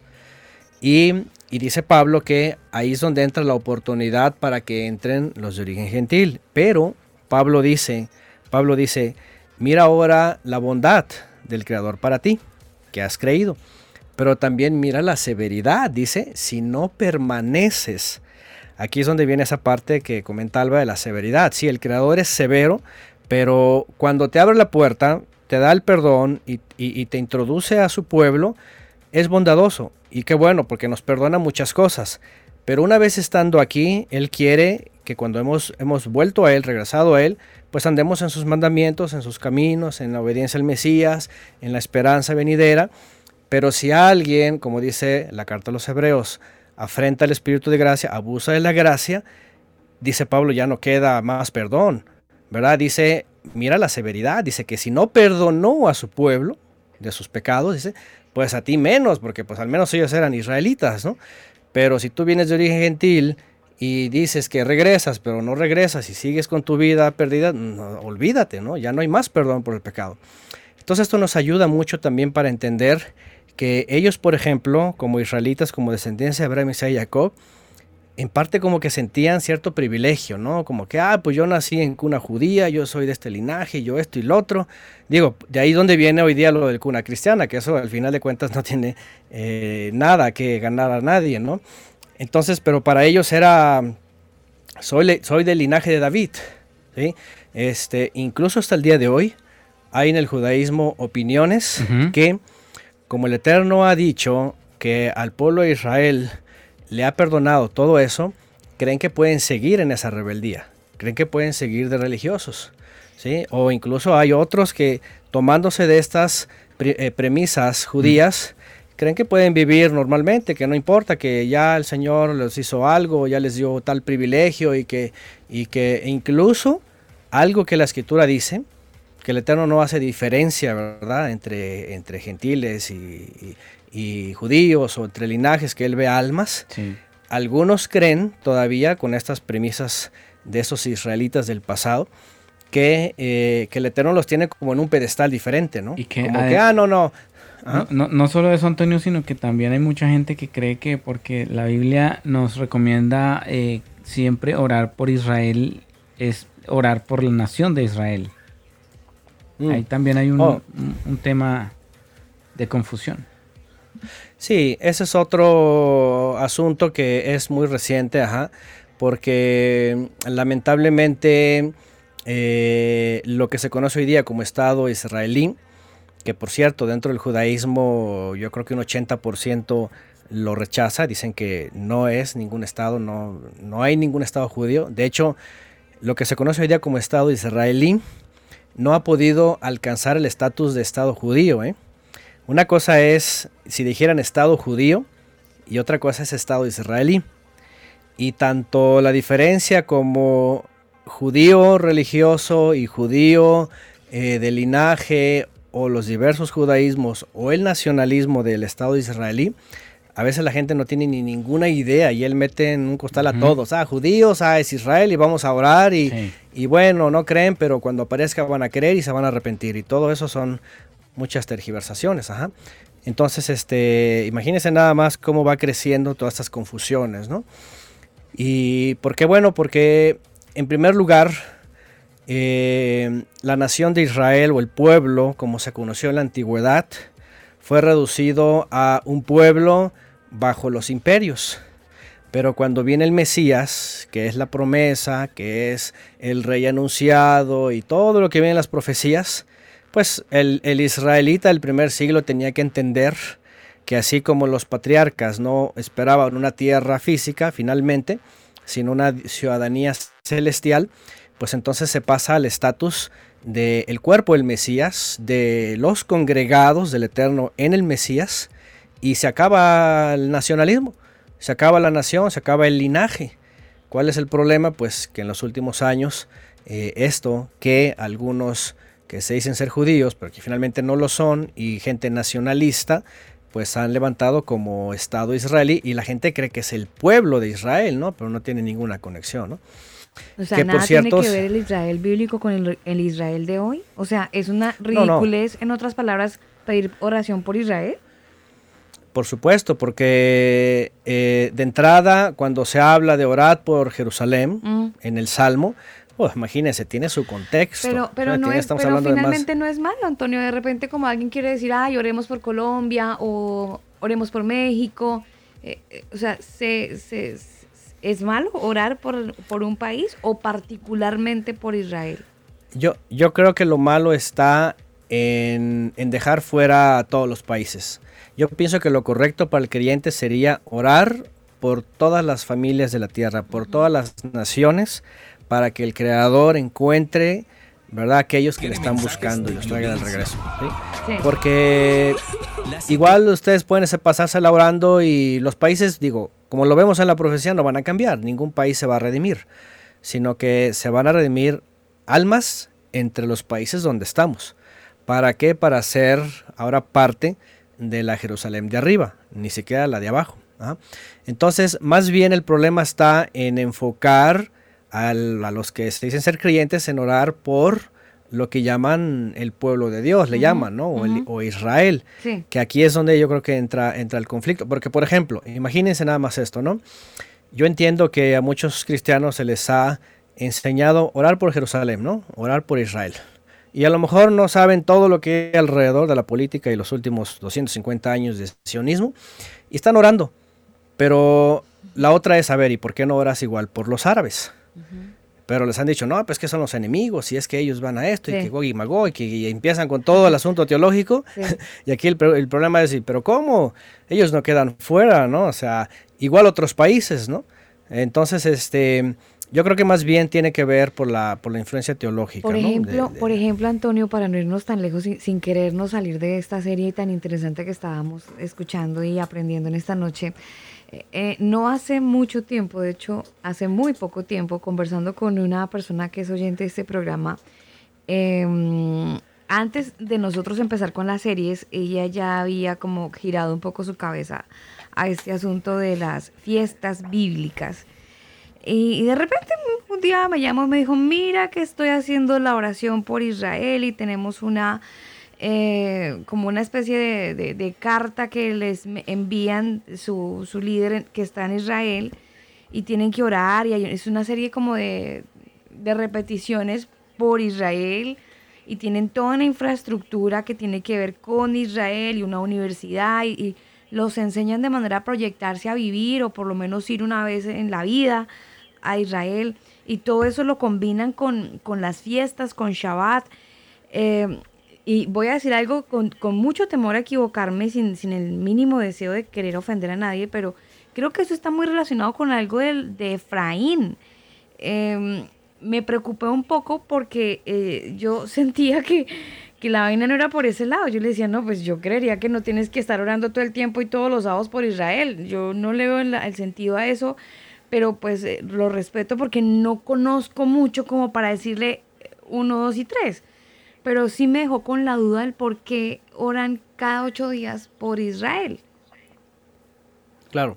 Sí, eso es parte de las, la- las nuevas corrientes de dentro del cristianismo. De hecho, esto tiene una historia muy larga. Yo me he dedicado a dar algunas conferencias sobre esto y algunas series. De hecho, este próximo Shabbat, por si alguien está interesado, vamos a tocar un tema sobre eso, raíces hebreas, ¿no? ¿Es para conocer más al Mesías o para Mm. negarlo? Porque, Ah, qué bien. porque Qué bueno. Sí, tenemos este tema. ¿Por qué? Porque miren que todo lo que pasó con el reino del norte y el reino del sur, todo esto tiene que ver con ese comentario que hace Alba, porque eh, lo que hoy día se está mucho promoviendo es de que, de que tienen que regresar a... El, fíjense, la palabra teshuvah es volver, dice el creador, shubu elai alejem. Vuélvanse a mí y yo me vuelvo a ustedes. Pero, Pero perdón, ¿eso, La- es, ajá, eso pero es la- espiritual y ellos lo han vuelto algo físico? eh, bueno, es espiritual y es, y es eh, ordenanza, ¿no? Por ejemplo, les voy a poner un ejemplo, ¿no? Atalía, como lo iba a mencionar, debió haber regresado al Creador, pedir perdón y reincorporar. Ahí se nos fue un poquito la señal con, con Antonio, pero está muy interesante el tema, muy interesante hoy desarrollando este, esta serie de los martes de las fiestas bíblicas. Fue la primera serie, pero esta segunda es acerca de personajes de la Biblia. Y estamos aprendiendo, porque eso es lo rico de los martes, que, que uno se integra con la palabra y que puede conocer el parámetro bíblico como es, eh, con la interpretación que es. Y usted dirá, bueno, pero ¿y cómo usted sabe que esa es la interpretación correcta y no la interpretación de otros? Bueno, nos estamos basando en las escrituras. Y además yo creo que eh, uno en el espíritu Daniel, uno entiende cuando es definitivamente el Señor el que está trabajando, pues obviamente en nuestras vidas, cuando es el Señor que está inquietando nuestro corazón a hacer los cambios. Eh, hablar de este tema de repente no es fácil. Yo sé que hay muchas cosas que nos entran en reversa, hay muchas otras, eh, una información de repente que usted dice, no, pero no la entiendo, o esto entra en contravía de lo que yo he estado aprendiendo todos estos años. Y, yo creería, y se los dice una persona que lo está viviendo día a día, que ese tipo de interrogantes uno los tiene todo el tiempo. Pero pues la idea es hacer las cosas bien. Yo, digo, si hemos aprendido mal toda la vida, ¿por qué no recapitular? ya que en este mundo nos están eh, enseñando una cosa que se llama nueva normalidad. Están hablando de un reinicio, están hablando de un borrón y cuenta nueva. Pues hombre, apliquémoslo igual para temas que tienen que ver con el conocimiento de nuestro Señor, de nuestro Creador. Alguien sin querer queriendo, pues hizo una traducción o una interpretación errada de la escritura porque se pegó de, de, otro y ese otro lo hizo mal porque también aprendió mal. Y hemos llevado así por años una doctrina que infortunadamente nos ha alejado sin querer. Yo sé, yo sé que esto no es voluntario, esto es algo que desafortunadamente en el camino lo hemos aprendido mal. Pero bendito sea el Señor porque aparecen estos estudios y porque hay personas dedicadas, porque muy seguramente usted no tiene el tiempo, la dedicación y la pasión para leer e investigar como Antonio lo ha estado haciendo estos años. Ya son más de 15 años de investigación que, que lo han llevado, así como un explorador, a descubrir los tesoros que están escritos en la palabra y a entregarlos. Y bueno, a nosotros nos, nos, nos ha también despertado mucha la, la, la, pues la, curiosidad. Y es por eso que nos hemos estado animando para entregar parte de esta serie a ustedes. La idea también es que eh, ustedes también hagan sus investigaciones y pueden redirigirse incluso a su sitio web cielos nuevos y tierra nueva.org. Allí van a encontrar todo el material, lo, pueden comparar, lo pueden descargar, pueden dedicarle horas a esta investigación y con Biblia en mano, por supuesto, también eh, analizar qué tan cercano está a la palabra. Entonces, esto es un tema de enriquecimiento no ilícito, sino muy lícito. Un enriquecimiento espiritual que nos va a llevar a todos a acercarnos más al eterno. Es que, es que este tema es tan bacano, Daniel, y a la vez tan profundo, porque miren, miren el, el, el sencillo y claro ejemplo que les voy a colocar. Siempre a la hora de acercarnos al Señor le hemos dicho Dios, eh, le hemos dicho, eh, bueno, Jesús, pero Dios ha sido como la palabra con la que eh, a nivel general nos hemos acercado al Creador. Siempre le decimos Dios. Irónicamente, cuando uno tiene una conversación o cuando uno está haciendo un- una redacción acerca de algo espiritual, desde la escuela nos decían, hay que poner Dios con D mayúscula porque es el Dios verdadero. Los dioses con D minúscula son los dioses falsos. Entonces, e lo que pasa es que uno no lo analiza, pero de manera inmediata a usted, están, a usted le están diciendo o nos están diciendo que hay muchos dioses, pero que el Dios verdadero es con D mayúscula y ahí debería generarnos, generarnos como una alerta.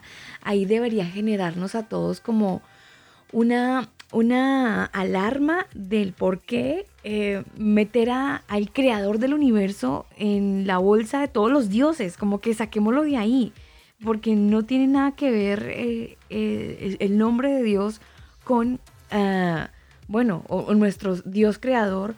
Con, con, o el Señor creador, porque ahí ya estamos hablando mal, con el creador de la vida, con el, con la serie de dioses que están en el mundo entero, ingeniero. Entonces sí sería muy bueno que nosotros de verdad empezáramos a, a pensar y, y analizar que hemos aprendido mal y que la forma de acercarnos al Señor siempre, eh, en la mayoría de los casos, ha sido errada. Bueno, y es que de hecho, Alba, por eso nosotros estamos eh, tratando de cambiar también nuestro léxico, porque hemos aprendido a decir gracias a Dios y, todo, y creemos que le estamos diciendo gracias a Dios, pero en realidad estamos creyendo eh, en que Dios. Por eso lo importante de decir gracias al eterno, porque solamente existe un eterno, que es el mismo de ayer, de hoy, de siempre y que siempre va a permanecer y es el eterno. No, no es un Dios que nos han vendido, eh, pues, mm, no de mala fe, sino de, de- de- eh, Sin dentro de la querer, ignorancia. Daniel, sí, sin dentro de la querer, ignorancia. sin querer. Ve, em, yo quiero saludar a la gente que está conectada con nosotros a esta hora del día, escuchando el podcast. Am, con nuestra programación en vivo hemos tenido algún pequeño inconveniente, pero eh, la gente que está conectada a través del podcast para ustedes, un saludo muy especial. Gracias por eh, elegirnos ser compañía en este eh, bonito tiempo mientras ustedes realizan sus actividades propias, pues obviamente ahí están conectados con nosotros. Gracias. Se nos une Deezer, esta plataforma digital donde también ustedes pueden escucharnos. Si han tenido problemas en Spotify o si de repente no les gusta el sonido que entrega esta plataforma digital, porque es cuestión de gustos, también nos pueden encontrar en Deezer. Ahí tenemos nuestro perfil, arroba el combo oficial, así nos encuentra. Y bueno, ahí también pueden encontrar todos los podcasts que ya están colgados en nuestra plataforma digital. Son las 10 de la noche, 33 minutos. Avanzamos en esta noche de martes, es noche de series. Vámonos con música. Es martes 17 de noviembre, son las 10 de la noche, 33 minutos y nos vamos con la voz de Lauren Daigle y esta excelente melodía. Uy, señor, esa canción a usted, a usted le gusta mucho. Una excelente canción, sí me encanta, Alba, de Lauren Daigle, Here is My Heart. Aquí en el combo, por supuesto, completica para que la disfrutemos como nos gusta. Here's my heart, Lord. Here's my heart, Lord. Here's my heart, Lord. Speak what is true. Here's my heart, Lord. Here's my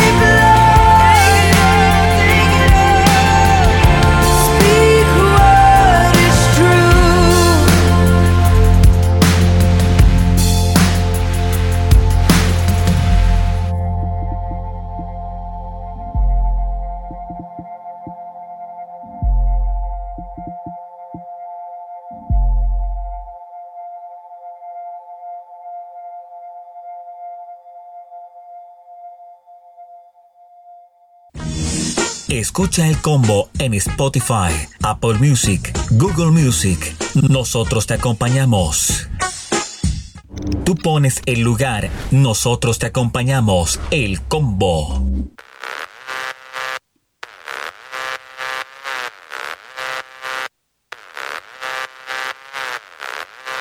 Y seguimos en esta noche de combo después de escuchar la voz de Lauren Daigle, saludando a toda la gente que está conectada a través de nuestro sitio web, elcombo.com, y también aquellos que están en algún lugar del mundo a través de nuestra aplicación mixlr.com barra inclinada el combo.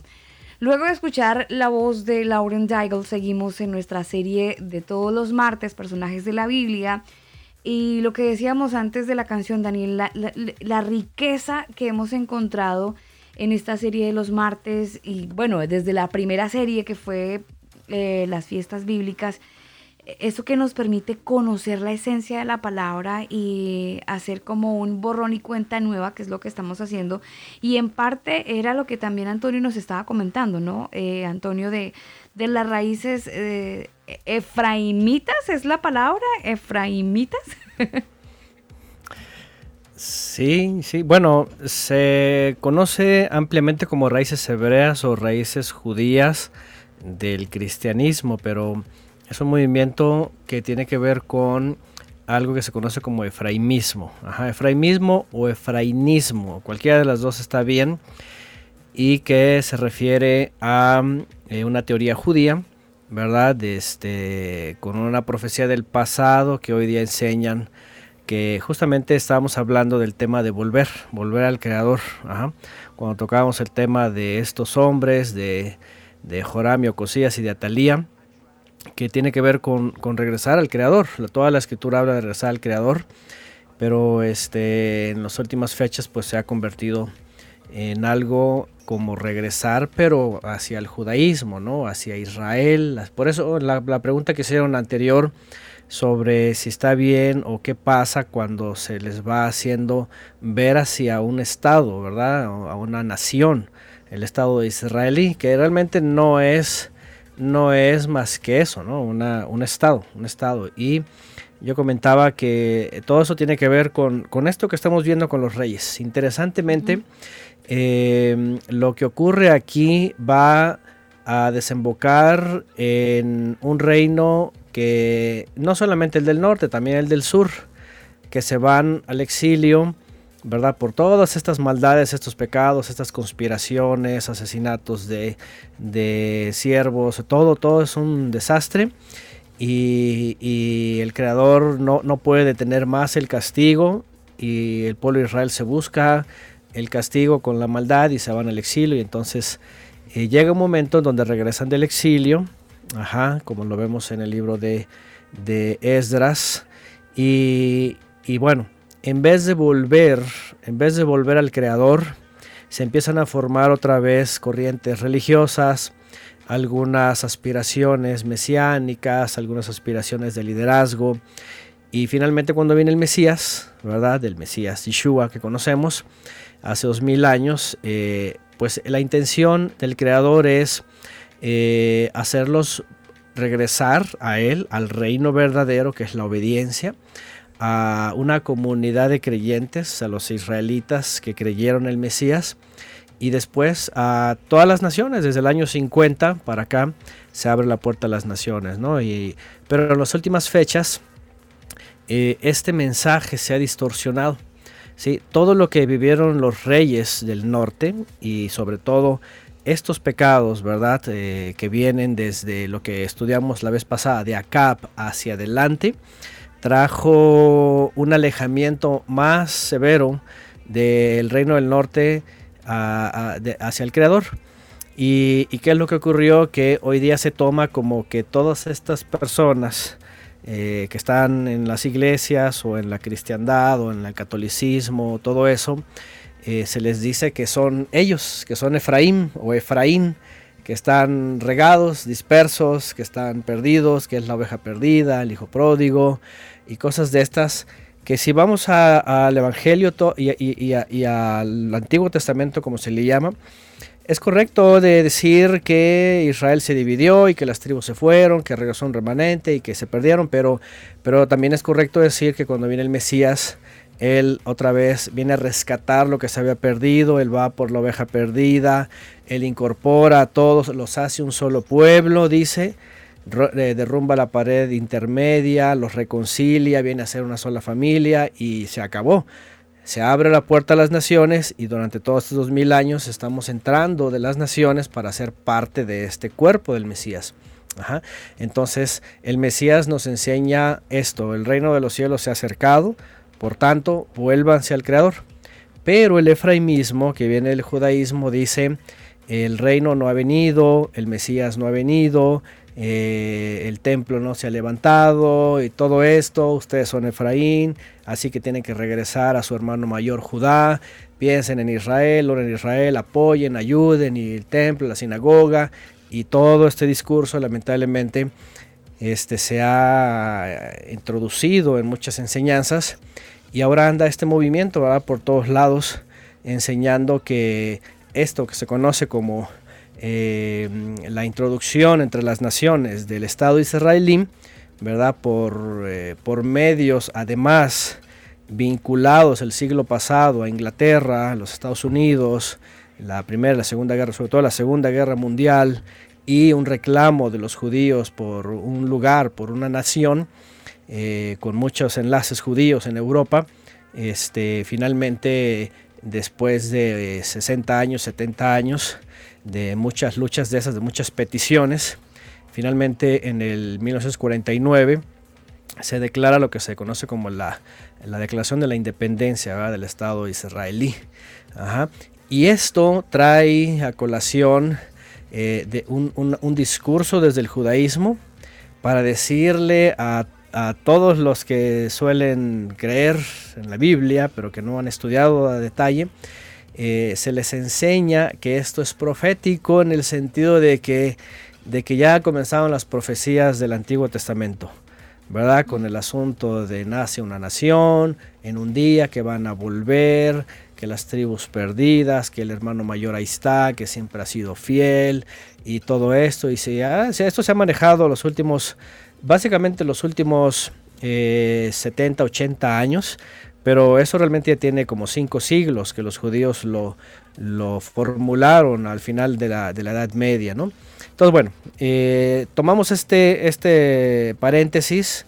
Les dije que voy a dar este Shabbat un tema de esto. Interesante, ah, ah, Antonio. ajá. Porque al final todas las bases de, de esta, de este pecado, de esta separación, de, de todos estos reyes, estos personajes que como vimos anteriormente, ellos hacen desviar el corazón de Israel y terminan en ídolos. Todo esto se convierte en pérdida ¿sí? para el Creador. ¿Por qué? Porque eh, Él en vez de esperar de todos ellos, de la descendencia de Abraham, Isaac y Jacob, esperar un pueblo, ¿verdad? Que recibiera el reino, que es obedecer al Creador, ajá, y ser un ejemplo a las naciones para que las naciones se acerquen y crean, pues se convirtió en todo lo contrario, se convirtió, como dice la Biblia, en un pueblo, ¿verdad? Que, que iba a quedar el dicho, ¿verdad? De, de este, reprobados, ¿no? De que iban a andar errantes, de que el Eterno los castigó, etcétera. Pero al final, al final, cuando viene el Mesías, prometido y esperado, ¿verdad? Hace dos mil años, Él es el que viene a, solucionar todo este problema que se acarrearon estas dos, est- estos dos reinos, ¿no? Esto es muy interesante porque volvemos a retomar, por ejemplo, cuando hablamos antes de otros personajes, de la misma Jezabel, ¿no? Cuando estaba pasando todo esto, ¿por qué no volvió al Creador? Obviamente nunca, nunca iba a volver, estaba entregada a los Baales. En el caso de Joram, en el caso de Ocosías, que estamos hablando hoy, en el caso de Atalía, la madre de Ocosías, la pregunta es, ¿por qué cuando está viendo todo este, este castigo que el Creador está enviando por toda la idolatría y el pecado, ¿por qué no vuelve el Creador? ¿Ah? ¿Por qué no se arrepiente? Pues se usa la palabra, ya hablamos de esta diferencia, ¿no? Pero la palabra correcta es eh, volverse a Él, eh, y, y por qué no se pone a cuentas y, y simplemente cede, ¿no? Lo que tenía que ceder. Bueno, muere su hijo y listo. Busquen a un descendiente de David que continúe el reino. No, lo que hace es mandar a matar toda la descendencia de David. Imagínense nada más, ¿no? Y, y este y hasta que pues hay, hay algo ahí que, que si quieren pues lo retomamos, ¿no? Eso es muy importante porque esta historia, por cierto, miren que aquí vamos apenas eh, a un momento todavía muy lejano de todas las cosas que pasaron después, pero es muy importante. Todo el, oyente, todos los que lleguen a escuchar, tanto ahorita en vivo como las grabaciones, sepan que toda esta historia tiene su importancia porque el desenlace, ¿verdad? Que es el castigo del exilio, continúa con 70 años de exilio y un retorno del exilio de los israelitas, ajá, por medio de un emperador llamado Ciro el Grande, el cual, por, orden del Eterno, hace un edicto en donde los hace regresar, dice, de todas las naciones. ¿sí? Un remanente de todas las naciones que tenía él bajo su reino, pueblos y reinos, que eran más de 100, y los hace volver a los israelitas, dice el libro de Esdras, y se reúnen, re- reconstruyen el templo, cada uno está en sus ciudades, eh, y obviamente retoman la fe y desde ahí en adelante tienen básicamente 500 años todavía, ¿verdad? Este, para que llegara el Mesías. Mientras tanto, por supuesto, eso es importante porque esta parte de la historia nos va a hablar de las consecuencias de, de- de la necesidad finalmente de que viniera un rey como el creador lo quiere, un reino como el creador lo quería, porque eso es muy importante. Fíjense, cuando estamos viendo estos reyes, lo primero que ustedes piensan, oigan, hasta en las mejores familias, ¿cómo es posible, verdad? Los descendientes de David, los descendientes, ¿verdad? Que, que- que tenían que ser los mejores eh, este, representantes del Creador en el reino. Pues resultó que, ellos la gran eran mayoría... directos, ¿no? Ellos eran descendientes directos, sino como otros que creen. Es que yo vengo del hiper, hiper, mega, mega, super, hiper eh, linaje, pero de ahí yo vengo. Sí, bueno, ellos sí eran, ellos podían presumir en parte, ¿no? Exactamente. Ah, ah, aunque por cierto, acuérdense que, ¿se acuerdan que vimos que al final, al final imagínense el linaje como viene distorsionado, ¿no? Ya dijimos que el mismo David era descendiente de una moabita. ¿m? Y luego este, su hijo Salomón se casa con una, con una eh, ¿qué dijimos? Era una moabita o una monita con la cual tiene a Roboam y luego todos ellos se casan también con sidonias, con moabitas, con cananeas, entonces al final de cuentas el linaje se pierde, ¿no? Y por más que digan yo vengo de directo de David o de Leví, la verdad es que todos los linajes se entremezclaron, se fueron perdiendo, lo único que quedaba era como el recuerdo, ¿no? Y, al final, al final eh, lo vemos en Pablo cuando dice, para el Creador no hay diferencia, ¿verdad? no hay judío y gentil, no hay hombre y mujer, no hay esclavo y libre, Él ve almas, Él está viendo las almas que están regresando a Él, creyéndole a su Hijo para obtener entonces eh, la promesa de la vida eterna. ¿no? Eh, esto se rompe todo ahí, pero el problema judío, y, y ahí va otra vez, esta historia de reyes terrenales, de poder, de adquisición, de dominio, se va pasando tanto hacia el futuro que el judío en el primer siglo lo que quería era un rey a la manera de ellos, que superara a todos estos, un descendiente de David que finalmente, según ellos, les ponga el orden, les levante un reino mundial, un imperio básicamente, eh, les establezca un templo y finalmente todos los gentiles sean educados o instruidos al judaísmo y que según ellos Efraín regrese y se incorpore con ellos porque según ellos ellos han estado ahí muy fieles, ¿no? Entonces imagínense lo contradictorio porque obviamente eso, eso hace desconocer al Mesías Yeshua que el Todopoderoso envió, que trajo el reino, un reino que no es como este mundo, ¿verdad? Que él mismo siendo rey Mesías, o rey Mesías y ministro, tampoco es como de este mundo, porque subió a los cielos. Y, y, otra vez, el mismo carácter de todos estos reyes pueden hacer lo bueno, pero al final terminan haciendo lo malo, al final terminan dejando al Creador a un lado, no hacen caso al- al Mesías, no hacen caso a los profetas y finalmente andan buscando otra vez eh, reconsolidar un reino terrenal, ¿no? Y esa es una, esa es una, esa es una negación a lo que ya el Creador hizo por el Mesías, ¿no?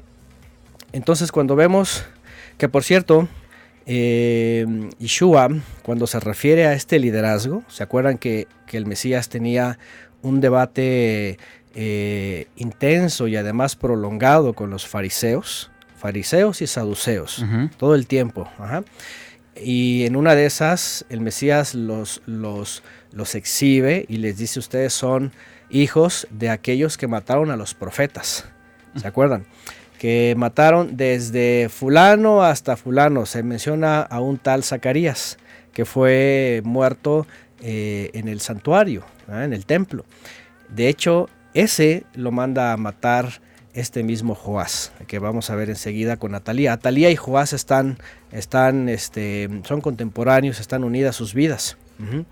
Si quieren, vamos a este capítulo para ver todavía el carácter de lo que era Joram, Ocosías y en el caso Atalía, la madre de, de Ocosías. Eh, y, vamos a ir leyendo esta parte. Vean qué, fuerte es esto. En, en el segundo libro de los Reyes, capítulo 11, eh, verso 1. Vean lo que hace Atalía. Dice, cuando Atalía, madre de Ocosías, vio que su hijo había muerto, tomó medidas para eliminar a toda la familia real. Ahí era donde Vean. decíamos que mató hasta los nietos, Antonio. Ahí justamente. Fíjense nada más lo interesante. Cuando está viendo que Jehú está siendo usado por el Eterno para acabar con Jezabel, la descendencia de Acab, y, ahí de pasada le toca a Ocosías, el hijo de Atalía, en vez de que haga Teshuvah, en vez de que diga algo está mal, ya el Eterno está actuando, está castigando el pecado, voy a volver al Creador, me arrepiento, este, yo me, me retiro, esto no es mi papel, busquen a un descendiente de David y ya, listo. No. ¿Qué es lo que hace? Eh, toma enemistad contra, contra Jehú, contra el creador mismo, y va sobre la descendencia de David para que no reine nadie. Y hemos leído una y otra vez, incluso aquí más adelante, de hecho, a todos estos reyes, ¿verdad? Lo que es eh, Abiam, Asa, Josafat, dice que aunque hicieron algunos lo bueno, ¿verdad? Dice que, que al final no, no completaron su obra buena, ¿no? De quitar altares. Pero dice el texto claramente que el Eterno no, los destruyó, dice, no destruyó al reino de Judá, dice, por amor a David, dice, porque le prometió a David, por medio de Salomón, que iba a dejar una pequeña lámpara de, de- de él, ¿no? Que, que reinara. Y, y, este, ¿Y qué es lo que hace Atalía? Atalía es, a mí no me interesa lo que dijo el creador, no me interesa lo que le prometió David, yo voy a acabar con todo su linaje, no, no va a haber ningún rey que le suceda. ¿Por qué? Porque ya era un pleito, ¿verdad? De Satanás básicamente, ¿no? Con, con el creador, eh, en el sentido pues terrenal, porque pues obviamente esto lo, no, esto lo va a impedir el creador aquí. Pero sin embargo, Atalía se va y empieza a matar a la familia real, dice aquí. Y vean lo que dice el verso 2. Dice, pero Josaba, que era hija del rey, Jorán, y hermana de Ocosías, dice, raptó a Joás, hijo de Ocosías, ¿sí? cuando los príncipes estaban a punto de ser asesinados. Metiéndolo en un dormitorio con su nodriza, logró esconderlo de Atalía, de modo que no lo mataron. Este Joás fue básicamente el, último, el único sobreviviente. Esta mujer era esposa del gran ministro en función en, en su época. Ajá. Este, y eh, que se llamaba eh, Joyada. Joyada es el gran ministro que iba a aparecer más adelante. Y, y vean, eh, lo más interesante es lo que pasa con, con la vida de Joás. Antonio, una, un- Sí. una consulta con respecto a este caso en particular. Eh, ¿Está la edad de este, de este niño que fue rescatado? Sí, sí, de hecho aquí dice, eh, era bebé, era de un año. Porque Ajá. imagínese, eh, el, eh, por- bueno, no, no creo que a esa edad le haya quedado un trauma por todo lo que haya sucedido en ese momento, pero, pero pues igual fuerte la escena, ¿no? Muy fuerte, sí, ¿no? Y esas cosas, imagínense nada más, ¿no? O sea, eh, Atalía básicamente estaba imitando lo que estaba haciendo, lo que hizo Jezabel, ¿no? O sea, no se tocó el corazón para, no solo la descendencia de David, o sea, cualquier persona, imagínense ir tras personas a quitarles la vida, ¿no? Y por tener este revanchismo, ¿no? Entonces, este, él era un bebé, de hecho aquí dice, dice que lo ocultaron seis años y cuando lo presentó el gran ministro eh, Joyada, dice que tenía siete años y ahí lo reconocieron como rey. Ajá. Entonces, este, bueno, dice que lo ocultaron. Y bueno, y como era bebé, obviamente, pues lo, lo ocultaron como si fuera hijo de alguien más. y Claro. lo- ah, ujú. Entonces, vean lo que dice en el 3. Seis años estuvo Joás escondido con la nodriza en el templo del Eterno, mientras Atalía reinaba en el país. Y vean, cuando ella cree que acabó con todo el linaje, obviamente ocultan a, a este bebé, lo mantienen ahí escondido y ella está reinando. Ella dice que es la reina, usurpa por supuesto el trono, ahí se sienta la matriarca y ya se imaginarán, ¿no? La idolatría, eh, todo, todo el desastre que está causando, ¿no?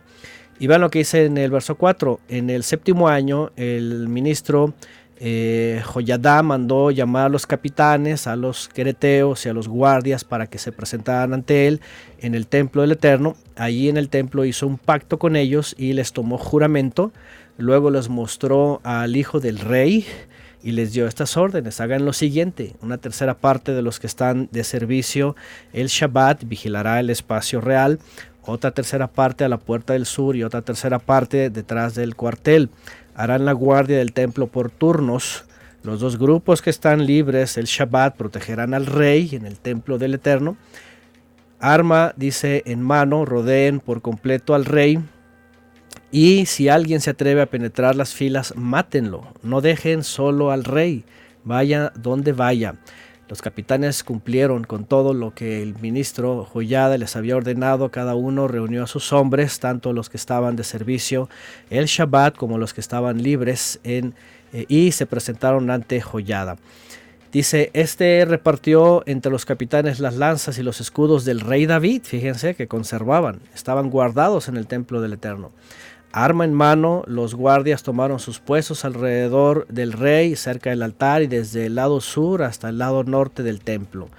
Lo tenían muy resguardado, conocían a Talía, sabían que se podía enterar, eh, la mujer estaba desatada y cualquier cosa lo iba a asesinar, o sea, tuvieron que poner todos estos guardias, imagínense.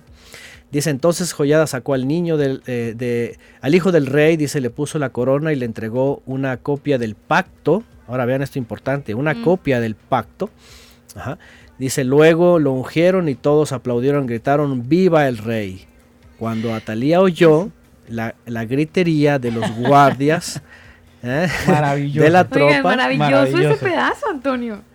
está muy bien, está otra, para otra película, ¿verdad? Es- pero es maravilloso porque uno se va imaginando la escena y la cara del niño. Sí, No, sí, y, sí. y- eh, y la cara de, de, De la gente. De amargura de la otra. Ah, sí, Al de escuchar Thalía. Algabaría. Al, algabar- algarabía.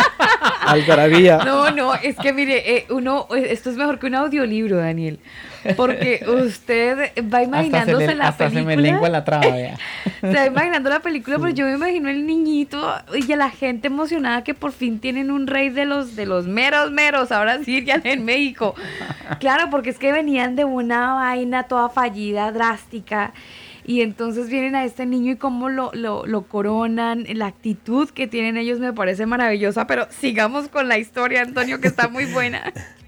Sí, de ahí viene la misma escena de, de Jezabel, ¿eh? porque vean que cuando escuchan el griterío y toda la gente que estaba en pie, dicen el, en el verso 14, al ver que el rey estaba de pie junto a la columna como era la costumbre y que los capitanes y músicos estaban a su lado y que toda la gente tocaba alegre los shofarot, dice, Atalía se rasgó las, imagínense, se rasga las vestiduras y gritó, gri- traición, ¡Golpe de traición. Estado! ¡Golpe de Estado! Sí, sí, en sí. esta época. Golpe de Estado. Sí, total. ¿Se imaginan? Ahora, aquí vemos otra vez lo mismo, ¿no? En vez de que caiga postrada y diga, perdóname, yo hice mal y esto, pido piedad al rey y cometí el error y por lo menos no, algo, algo, no, nada, o sea, traición, traición, o sea, se sentía la, ya estaba bien empoderada, ¿no? Pues era- estaba usurpando el trono y se sentía reina. Sí, total. Y vean lo que dice en el 15. Entonces el ministro Joyadá, como no quería que la mataran en el templo del Eterno, ordenó a los capitanes que estaban al mando de las fuerzas, sáquenla de entre las filas y si alguien se pone de su lado, mátenlo a filo de espada. Así que la apresaron y la llevaron al palacio por la puerta de la caballería y allí la mataron. Luego Joyadá hizo un pacto entre el Eterno y el rey y la gente para que fueran el pueblo del Eterno. También hizo un pacto entre el rey y el pueblo. Entonces toda la gente fue al templo de Baal y lo derribó. Fíjense.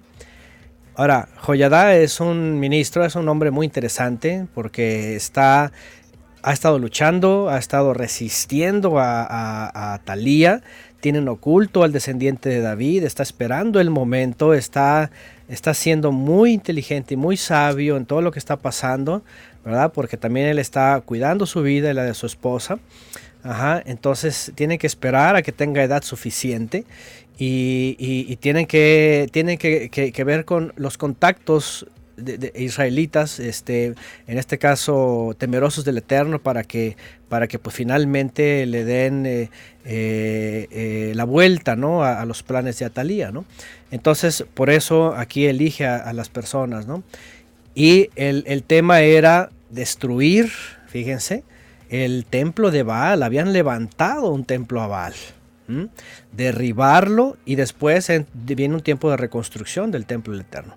Dice, destruyeron los altares y los ídolos y enfrente de los altares degollaron a Matán, ministro o sacerdote de Baal, dice.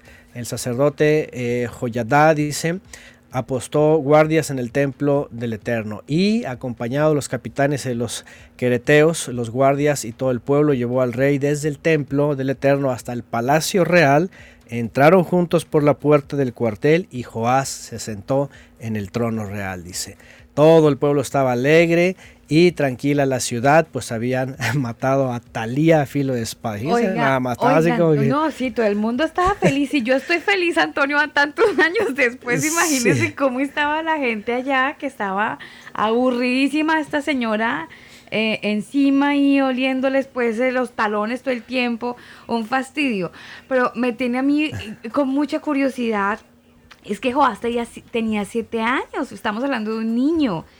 Eh, Ah, sí. la, la Biblia menciona que él reinó bien, porque, porque no podemos quitar la, la, pues obviamente la inmadurez que, que uno tiene a los siete años para llevar a cabo la dirección de un país, de una nación. E- ese tema y cómo lo manejaron. Sí, bueno, obviamente, igual como pasó con Josías, que también comenzó a reinar muy pequeño, ya lo veremos a lo mejor en su momento. Este, en el caso de Joás reinó 40 años y, obviamente él, como otros de edad muy corta, eran aconsejados por el gran ministro. En este caso, por ejemplo, eh, Joyadá, el gran ministro en turno en su momento, su esposa lo cuidó con una nodriza y él finalmente cuando lo entronan y lo reconocen, él lo va guiando. ¿Sí? Él, lo primero que, ¿se acuerdan que la escena que vimos le da una, un- una copia del pacto? Ajá. ¿Cuál pacto? Pues la Torah.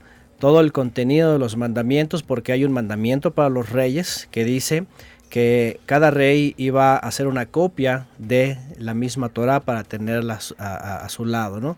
Y como dice Josué, como leemos en muchas partes, no te apartarás de este libro de la ley, de este libro de la Torah. Entonces, bueno, ¿qué es lo que hacía Joyadá o el ministro en turno para estos reyes de edad corta? Mientras crecían, los iban aconsejando, los iban instruyendo, les daban los mandamientos para que obviamente juzgaran con rectitud, para que hicieran lo bueno, ¿sí? Y sí, en efecto, él mientras crecía hizo lo bueno, ¿sí? Sin embargo, hay algo muy, muy, ah, no sé cómo se le puede llamar aquí, porque esas son de las cosas que tú dices, ¿cómo es posible? Si le hicieron tan bien, ¿cómo es que paga mal? eh?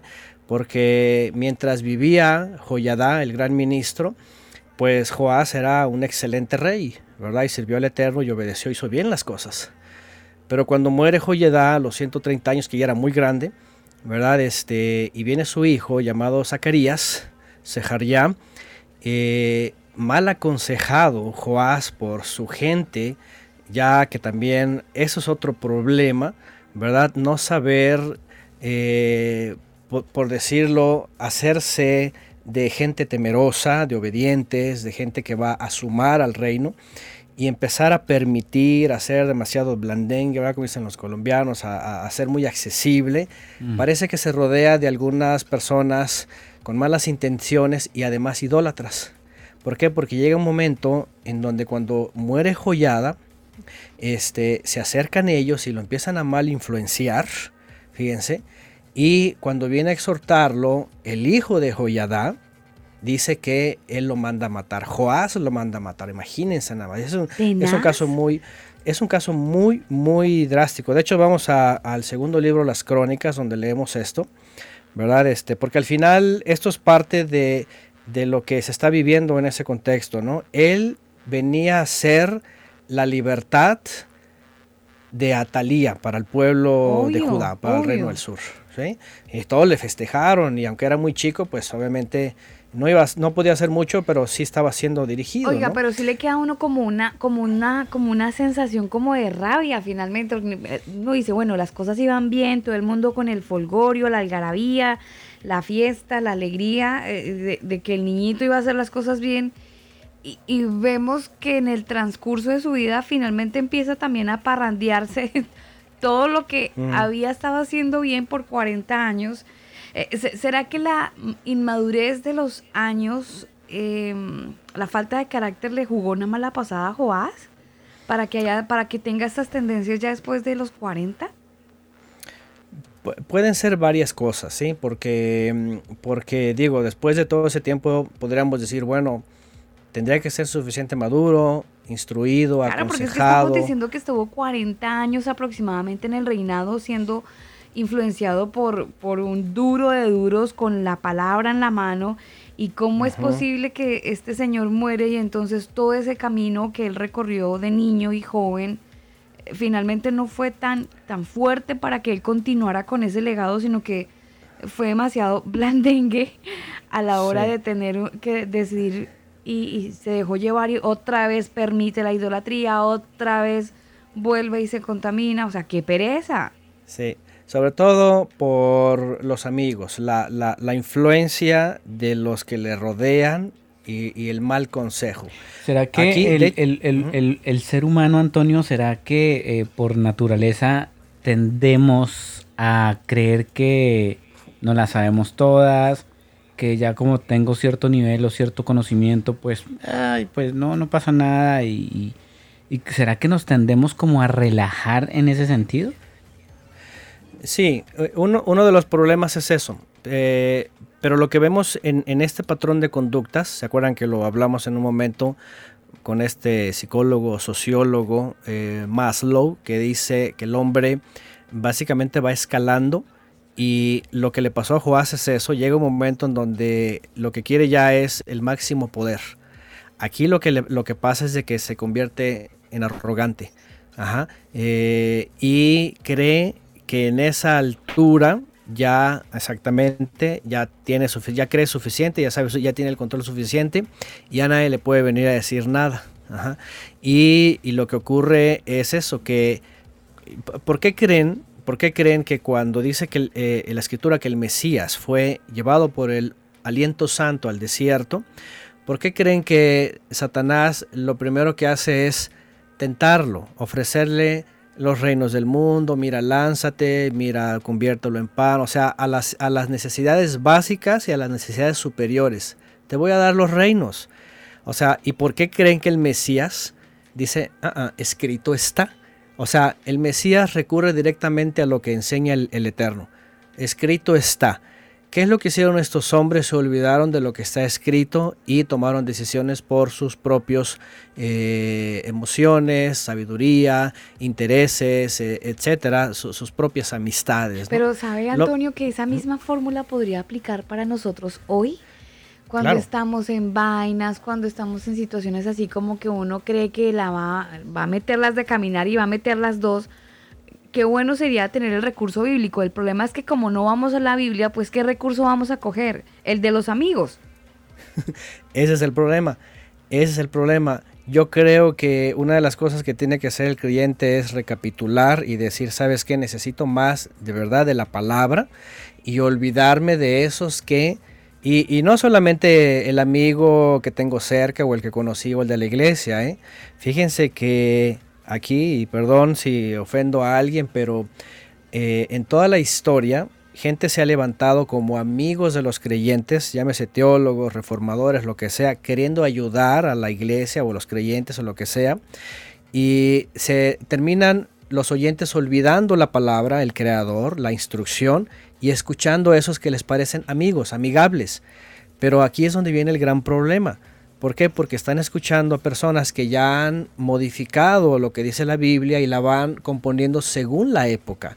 Hoy día es la peor época porque basada al humanismo y también el feminismo y otros ismos, otras corrientes, Ajá. se, se to- se- ajá, se toma la palabra a- según al, al- al momento, a la época y a la situación, y eso es incorrecto. Ajá. Entonces, lo que pasó con Joás fue esto. Es más, vamos a leerlo, si quieren, vamos a leer este capítulo porque es muy interesante. en el de segundo libro de las crónicas. ¿qué capítulo, 20 Antonio? capítulo 24. Ajá, segundo libro de las crónicas, capítulo 24. Aquí retoma, vean, rey de, eh, rey de Judá, Joás. Dice, Joás tenía siete años cuando ascendió al trono y reinó en Jerusalén 40 años. Su madre era Sibia, oriunda de Beersheba. Dice, mientras el ministro Joyadá vivió, vean, Joás hizo lo que agradaba al Eterno. Dice, Joyadá eligió dos esposas para Joás y con ellas tuvo hijos e hijas. Algún tiempo después, Joás decidió reparar el templo del Eterno porque Atalía lo había, lo había despedazado. Dice, reunió a los ministros, a los levitas y les dijo, vayan por las ciudades de Judá, traigan todo. Estaba, hizo, dice, hizo lo que dice aquí, lo que dice la Torah, reunió las terumot, las ofrendas voluntarias para reconstruir. Dice en el 6, entonces el rey llamó al gran ministro Joyadá y le dijo, ¿por qué no has presionado a los levitas para que vayan y recojan en Judá y en Jerusalén la contribución que Moisés, siervo del Eterno, y la asamblea de Israel impusieron para la tienda del pacto? Hablando del templo. Resulta que la malvada Atalía y sus hijos habían destrozado el templo del Todopoderoso y hasta habían ofrecido los baales, los objetos sagrados del templo eterno. Fíjense que aquí hay un detalle muy interesante. ¿eh? Eh, este básicamente sería el, el- el segundo templo. ¿eh? El primero sería de Salomón, el, el, el, el primero de Salomón, el segundo sería el de Joás, porque básicamente lo reedificó, Atalía lo había despedazado.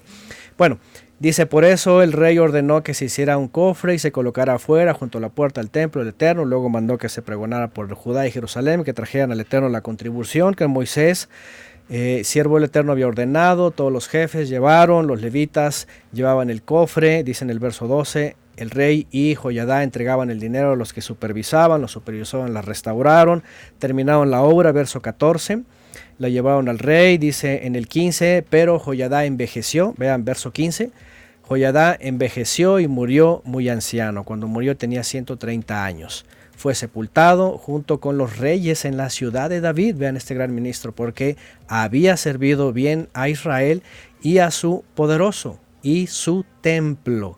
O sea, este hombre fue de veras insigne. Y vean lo que dice en el 17, después de, Joyada, eh, de que Joyada murió, los jefes de Judá se presentaron ante el rey para rendirle homenaje. Aquí viene, ¿verdad? La adulación, oh rey, babo y todo, ¿verdad? Y el rey escuchó sus consejos. ¿Y qué dice? Abandonaron el templo del Eterno, el Elohim de sus antepasados, y adoraron las imágenes de acera y de los ídolos. Debido a este pecado, la ira del Eterno cayó sobre Judá y Jerusalén. ¿Se dan cuenta? Apenas muere Joyadá, vienen los amigos, le hacen adulaciones, le, le todo tipo de consejos, lo persuaden, lo engañan, a lo mejor hasta lo emborracharon, le, le entraron a la fiesta y aquel, yo creo que pues se dejó se dio, fascinar, Sí, se dio. se dio. o sea, A- Antonio, yo recuerdo un texto, eh, creo que está en Corintios, que dice, no erréis, las malas conversaciones corrompen las buenas costumbres. Y, yo creo que aquí a, este muchachito lo que le pasó fue eso. totalmente, totalmente. ¿Sabe qué es lo que pasa, Alba eh, y Antonio y a todos nuestros oyentes que están conectados? Que tristemente nos encanta que nos aludan, que nos hablen bonito, que nos digan solo lo perfecto y lo maravilloso que somos. Pero ¿Usted cuando no sabe viene, quién soy cuando yo? viene un amigo o un, verdadero amigo que nos dice los errores en la cara de, oye, Eso. tú estás haciendo esto mal, tú estás aquí, tú estás allá. Entonces, ay, no, ese no es amigo, ese es el enemigo. Y, y- Eso. y es todo lo contrario. Sí. Sí, se dan cuenta que es lo que hablamos cuando hablamos del gran problema de la definición y de la aplicación de amigo. Un amigo es que el que realmente te va a ayudar y te va a decir la verdad. A pero confrontar. para- sí, a confrontar. Y, y- y realmente un una confrontación, pero es de ayuda para sacarnos del error. Pero la gente con el humanismo que se ve hoy, con la teología, es, no, no, no, tú estás juzgando, ¿no? ¿Qué se me hace que tú no eres mi amigo? Tú no quieres mi bien. Sí, total. ¿Eh? Realmente, o sea, eso lo vemos todo el tiempo. Yo me he topado con personas que eh, me agarran a mí así de que, no, no, este que está queriendo y, y cualquier tipo de acusaciones. Pero al final no es uno, al final es el creador que usa a las personas para traernos un mensaje, pero el hombre se endurece y le gusta la adulación, así es, y le, y le gusta que lo alaben, no, que tú eres el rey, tú esto, o tú lo otro. Y, ahí viene el problema, ¿no? Y él no tuvo ese discernimiento, se dejó engañar, persuadir, se emocionó, eh, o sea, creyó que había llegado el momento, no sé, algo. Ve, viene la seducción del enemigo, ¿no? Y entonces vean lo que dice. Dice que el Eterno les envió profetas para que los exhortaran a volver. ¿Se dan cuenta la palabra volver? La palabra en hebreo aquí es shub. Para que regresen, pero no les hicieron caso. Y el aliento del Todopoderoso vino sobre Zacarías, hijo de el gran ministro Joyada. Y este, presentándose ante el pueblo, declaró así dice el Todopoderoso, el Eterno, ¿por qué desobedecen mis mandamientos? ¿Eh? De ese modo no prosperarán, como me han abandonado, yo también los abandonaré. Pero ellos conspiraron contra Zacarías, hijo de Joyadá, y por orden del rey, vean, lo mataron a pedradas en el atrio del templo del Eterno. Fíjense nada más, es lo que Yeshua cita cuando les dijo, ustedes son hijos de aquellos que mandaron a matar al mismo Zacarías ahí en los atrios. Fíjense nada más. Y dice en el 22, así fue como el rey Joás, no tomando en cuenta la bondad de Joyadá, quien lo protegió de bebé con su esposa, mató a su hijo Zacarías, quien al morir dijo que el Eterno vea esto y te juzgue. Fíjense nada más. Al año dice que las tropas sirias vinieron y entonces empezó el sitio y aquí vienen los problemas, viene la consecuencia, ¿no? Entonces, fíjense nada más cómo, cómo cuando falta la palabra y es más influyente los dichos, los consejos, lo que dice el amigo, la amistad, el yo que sé, ¿verdad?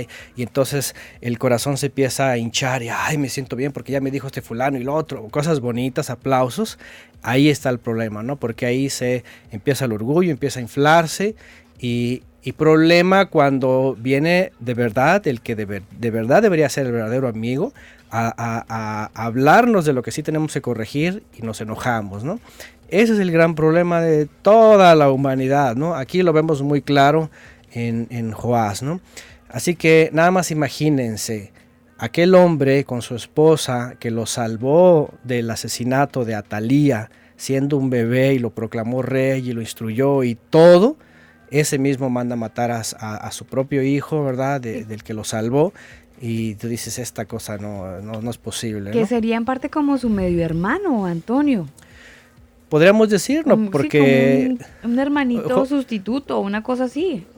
Algo parecido, así es, porque Joyadá básicamente fue, eh, fue el tutor ajá, de Joás, ¿ah? habría sido como su padre.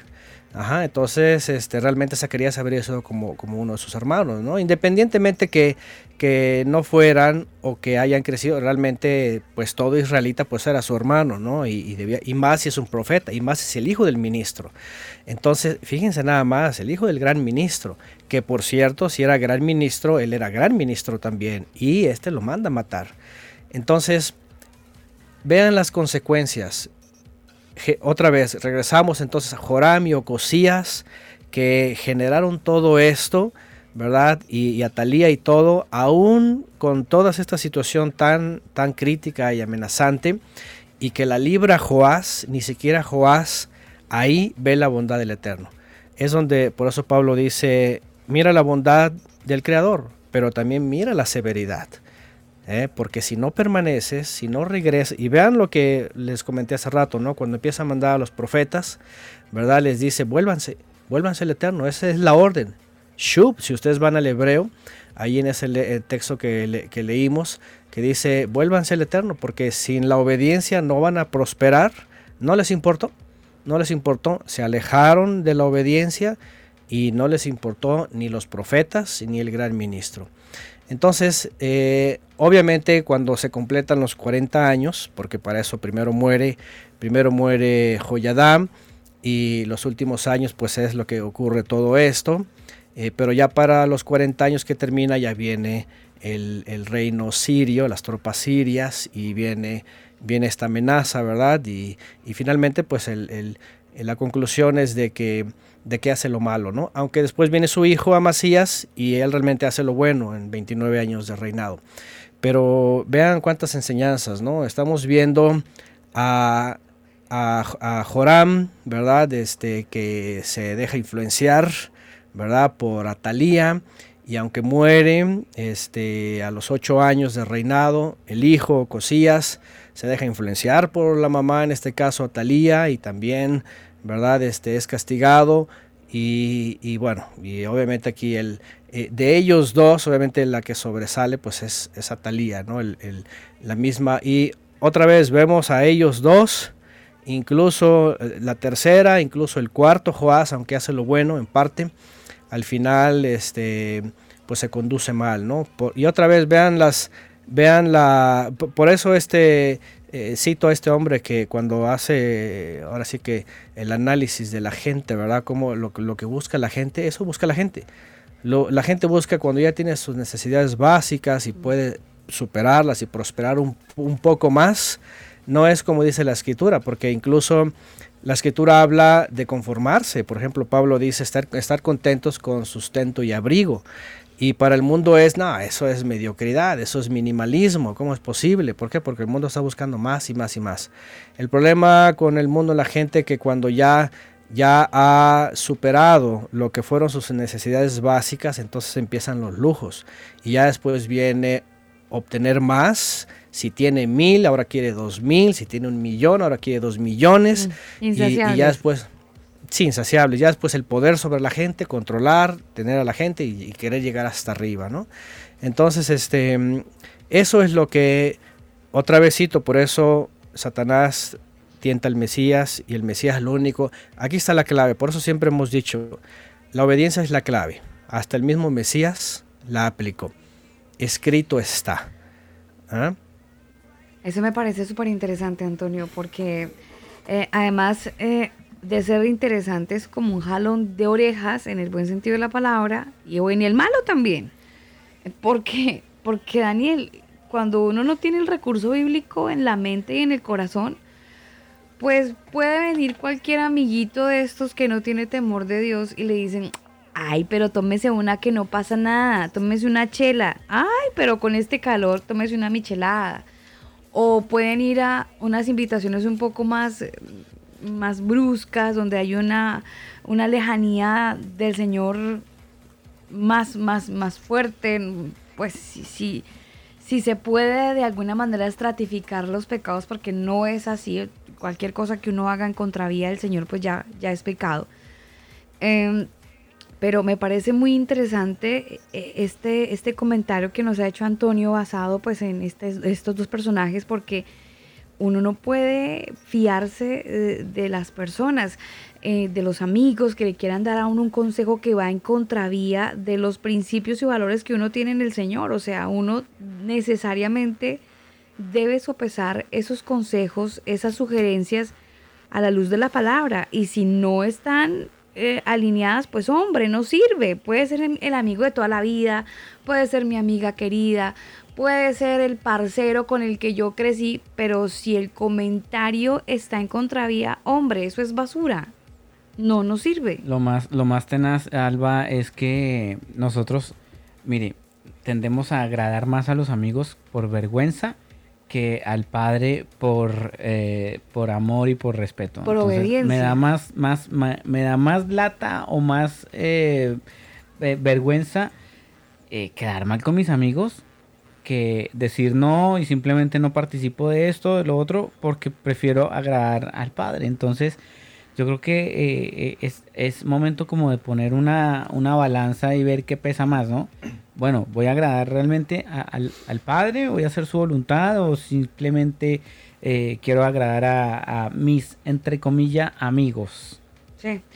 Interesante porque eh, de alguna manera, Antonio, esto revela un comportamiento en el ser humano eh, que ha estado siempre y es eh, como esa, esa no sé, eso- no sé si eso es psicológico, el, el dejar de, dar- darle prioridad a, a eso que me ha formado en, en- mi ser, en este caso basándonos en la palabra, y dejarnos llevar por, por personas que a lo mejor quieren hacernos probar un, un- un mundo distinto, una opción diferente a lo que yo he hecho. No, no sé si eso hace parte de- del comportamiento psicológico de- del ser como tal. Mm, En, en la Biblia lo vemos muy claro que es un problema de la carne, ¿verdad? De, de el deseo, el del momento, ¿verdad? De la ocasión, ¿sí? Todos, todos los acontecimientos es... ¿Se acuerdan que en al- en algún momento hablamos de Nefesh, del alma terrenal, del alma que está impregnada en la carne, que viaja en la sangre? Porque hay una que es Neshama, el alma superior, pero cuando no está soplada por el aliento, no controla desde arriba la mente. ¿sí? Entonces, cuando no hay palabra, cuando no hay temor, cuando no hay instrucción, lo que viene de afuera va directamente al ego, a la carne, al yo. Entonces, ¿se acuerdan? Un día también estuvimos hablando mucho de esto, ¿verdad? De- Mm. Del ego, cómo alimenta el mundo el ego, ¿sí? El ego, los placeres, las sensaciones. Eh, qué bueno que solamente fuera, como dijo por ahí Alba, alguna bebida que a lo mejor tú dices, bueno, no es lo grave, aunque tiene una mala apariencia, ¿verdad? Y puede caer en una deshonra. Pero imagínense cuando llegan personas, por ejemplo, no sé, por poner un ejemplo, ahora que estamos acercándonos a, a las instituciones festivas de Constantino, ¿no? Que vienen en esta época y viene lo sutil de la familia o del amigo, lo que sea, ándale, ¿qué importa? Mira, es, de- es de amistad, es de familia, es de... eh, todas esas alusiones luego, luego empiezan a sobar a, bueno, sí es cierto, a la- al- en el humanismo, ¿no? El humanismo pega directamente a los sentimientos, a la emoción. ¿Sí? Porque incluso a veces la gente no sabe diferenciar ni siquiera entre humanismo y humanitario. A veces creen que ser humanitario es humanismo y se estaban agarrando por el humanismo y no entendiendo lo que es una cosa y la otra. Entonces aquí tiene que ver con ego, tiene que ver con sentirse, con, ay, sí es cierto, con razones humanas. Y, y eso le pasó a Roboam cuando vinieron sus amigos eh, y desechó a, lo- a los ancianos. Eso le pasó a Joás, eso le pasó a muchos, ¿verdad? Incluso a Salomón, que se dejó también eh, seducir, porque imagínense, cada uno que venía, wow, qué sabio, qué sabiduría. Ay, de pronto él se empezó a sentir, ¿verdad? Como pavo real, decimos aquí en México, in- inflado. Y al rato ya no se dio cuenta y se fue. Ajá. Entonces, pega directamente al ego, a la carne, a, eso que, a eso que le hace sentir bien a la persona. Antonio, es que usted escuchándolo hablar y ahora con este personaje que nos deja eh, esta situación ahí sobre la mesa, eh, me da como pie de alguna manera para que nos lleva para y nos encamina hacia el otro programa, al otro episodio. Eh, recuerdo yo que en el, en el programa anterior les comentaba de, de la sugerencia que nos han hecho algunos oyentes de también eh, tratar, pero que Antonio obviamente a la luz de la palabra lo, lo, lo, lo, expusiera, el tema de la psicología, el tema como si debe un cristiano de repente em, ir al psicólogo, las consecuencias que, que tiene o que no, que no tiene, en el caso de, la, de las personas que viven con depresión, que van a un psicólogo y estamos hablando por supuesto de personas que van a una iglesia o que por lo menos dicen tener una relación con el Señor. Entonces, eh, eh, en el mundo uno sabe que la gente pues va al psicólogo y tiene su psicólogo de confianza y, y tienen un psicólogo amigo y el médico y todas esas cosas que se manejan, pero dentro del cristianismo como que a veces eh, en algunas personas está el tabú, en algunas otras no. eh, y ya hay psicólogos cristianos y hay terapias para parejas y terapias eh, basadas en la palabra, etc, etc, etc. Pero eso se puede. Se puede Mm. si un, dentro del cristianismo tenemos personas con, con déficit de personalidad. O el Puede- manejo de la depresión Sí, en, en los creyentes. Claro, también. Entonces, en ese caso, podríamos ir a un psicólogo que, para que no nos pase como le pasó a este muchachito que terminó yéndose con los amigos. Mm, qué interesante, fíjense, porque este, la, la Biblia nos da, por supuesto, las bases y toda una historia de 6.000 años. Digo, porque la psicología es de reciente adquisición, tiene un siglo y medio después de... El movimiento filosófico del iluminismo trajo muchas corrientes. De hecho, hoy día se, está, se divide en varias, varias eh, este, secciones, ¿no? ramas. Pero es muy importante eso porque imagínense un creyente de esta generación interactuando con todas esas influencias y todos justamente esos consejos ¿no? que vienen de afuera. Porque la psicología básicamente está enfocada a que la persona se vea a sí mismo, se acepte, se, se, se- se ame, se quiera y, se, y todo esto, ¿no? ¿Por qué? Porque en el mundo, en el mundo lo que le rodea le, le acongoja. Y ahora, y cuando ven las, las cosas que le acongojan, tú dices, ¿qué es esto, no? Lo peor es cuando dice, ¿cómo? ¿A un creyente le puede pasar esto que tenga que necesitar Pues de Antonio, alguien? hay creyentes que han sido tan, tan bombardeados por este tema de la depresión y que les ha jugado tan fuerte que terminan quitándose la vida. Y tenemos testimonios cercanos y lejanos de gente que no aguantó la presión y chao. Bueno, eh, eso es lo que regularmente se habla, ¿no? Y, y- y nosotros hemos tenido personas que han pasado estas depresiones han- y han sido creyentes de años, pero ¿saben cuál es la conclusión de ellos? Realmente nunca fui creyente. Pero sabe que No sé qué Antonio, esperaba. espere, espere, no concluya porque a mí me gustaría que lo abordáramos en otro programa. No cierre el programa todavía. Pero si, si, si, si está en su tiempo, Antonio, y si el Señor lo pone en su corazón el poderlo desarrollar, eh, no sé, de repente si, si, si ve que, que- que- tiene vía libre y se siente tranquilo para, para poderlo hacer, sería muy bueno pues poderlo abordar, porque sé que hay eh, personas que nos escuchan a esta hora Hay depresivos. Porque necesitábamos su ayuda, Antonio, por favor. Hay, hay- hay con la soga en el cuello. Por favor, calle Sí. ahora o hable para siempre. Pero sí, sería muy bueno si se dieran las cosas que, que pudiéramos conversar un poquito acerca de, bueno, de, de este asunto psicológico de la depresión que, que sí, que sí anda por ahí deambulando en algunos, en algunas cabezas. Claro, claro, sí, sí, sí, lo, lo tocamos y vemos los, vemos los ejemplos en la Biblia, vemos la historia. A mí lo que me gusta es, a ver, vamos a ver cómo inició todo esto, ¿no? Eh, De dónde viene, cuál es la corriente y qué es lo que busca, ¿no? Y, y vamos a ver cómo se introdujo también en, en la iglesia, pues de básicamente de las últimas décadas, ¿no? Claro, claro, claro. Bueno, pues ahí quedamos eh, ahí abrochados para el otro martes. Antonio, muy contentos, hombre, de escucharlo. Una alegría enorme que nos da saber que usted está al otro lado y que está ahí con esa, con esa lupa y con ese faro ahí alumbrándonos el camino y conociendo estas, eh, estos senderos tan bonitos que tiene la palabra que de repente uno la deja leer porque uno dice, Reyes, ¿quién va a leer Reyes? ¿Quién entiende Reyes? Crónicas y eso cómo se come. No, cuando uno escucha a Antonio uno dice, ah, es que la No. fulana era mala por esto y esto y esto y va, va cogiendo el hilo. con reyes. No, eso somos. Somos reyes porque eres rey de reyes y ya. Hasta ahí llegan. Pide, hermano, tu milagro, hermano. Mira, la palabra dice que llevaron, que llevaron las- la, la plata, la llevaron al templo, hermano. Venga y traiga el billuyo aquí al templo para reconstruirlo. Solamente nos muestran esa parte y todos hay como borregos, ahora sí, eh, llevando el billetico y sin conocer el contexto. Ay, Dios mío, bendito. Sí, sí. No le digo. Me, me gus- me gustaría añadir algo de lo que acaban de decir, porque yo creo que todos crecimos con eso. Somos reyes, somos reyes y sacerdotes, ¿no? Este, basados obviamente, pues imagínense, en el rey Mesías, ¿no? El, el verdadero rey. Y si supieran que uno de los mandamientos para los que creen que son reyes es hacer una copia de la Torah, o por lo menos estudiarla verso a verso, de principio a fin, ¿no? Entonces la pregunta es, a ver, los que se dicen ser reyes, por lo menos han estudiado a detalle, verso a verso, y aprendido de todo eso, o nada más dicen que son reyes por decirlo, porque alguien se los dijo, ¿no? Sí, Porque sienten el power, hermano. Sienten el power. Power. Sí, imagínense, ¿no? sienten el power en las almas ahí que les va a dejar su, su, su billetico.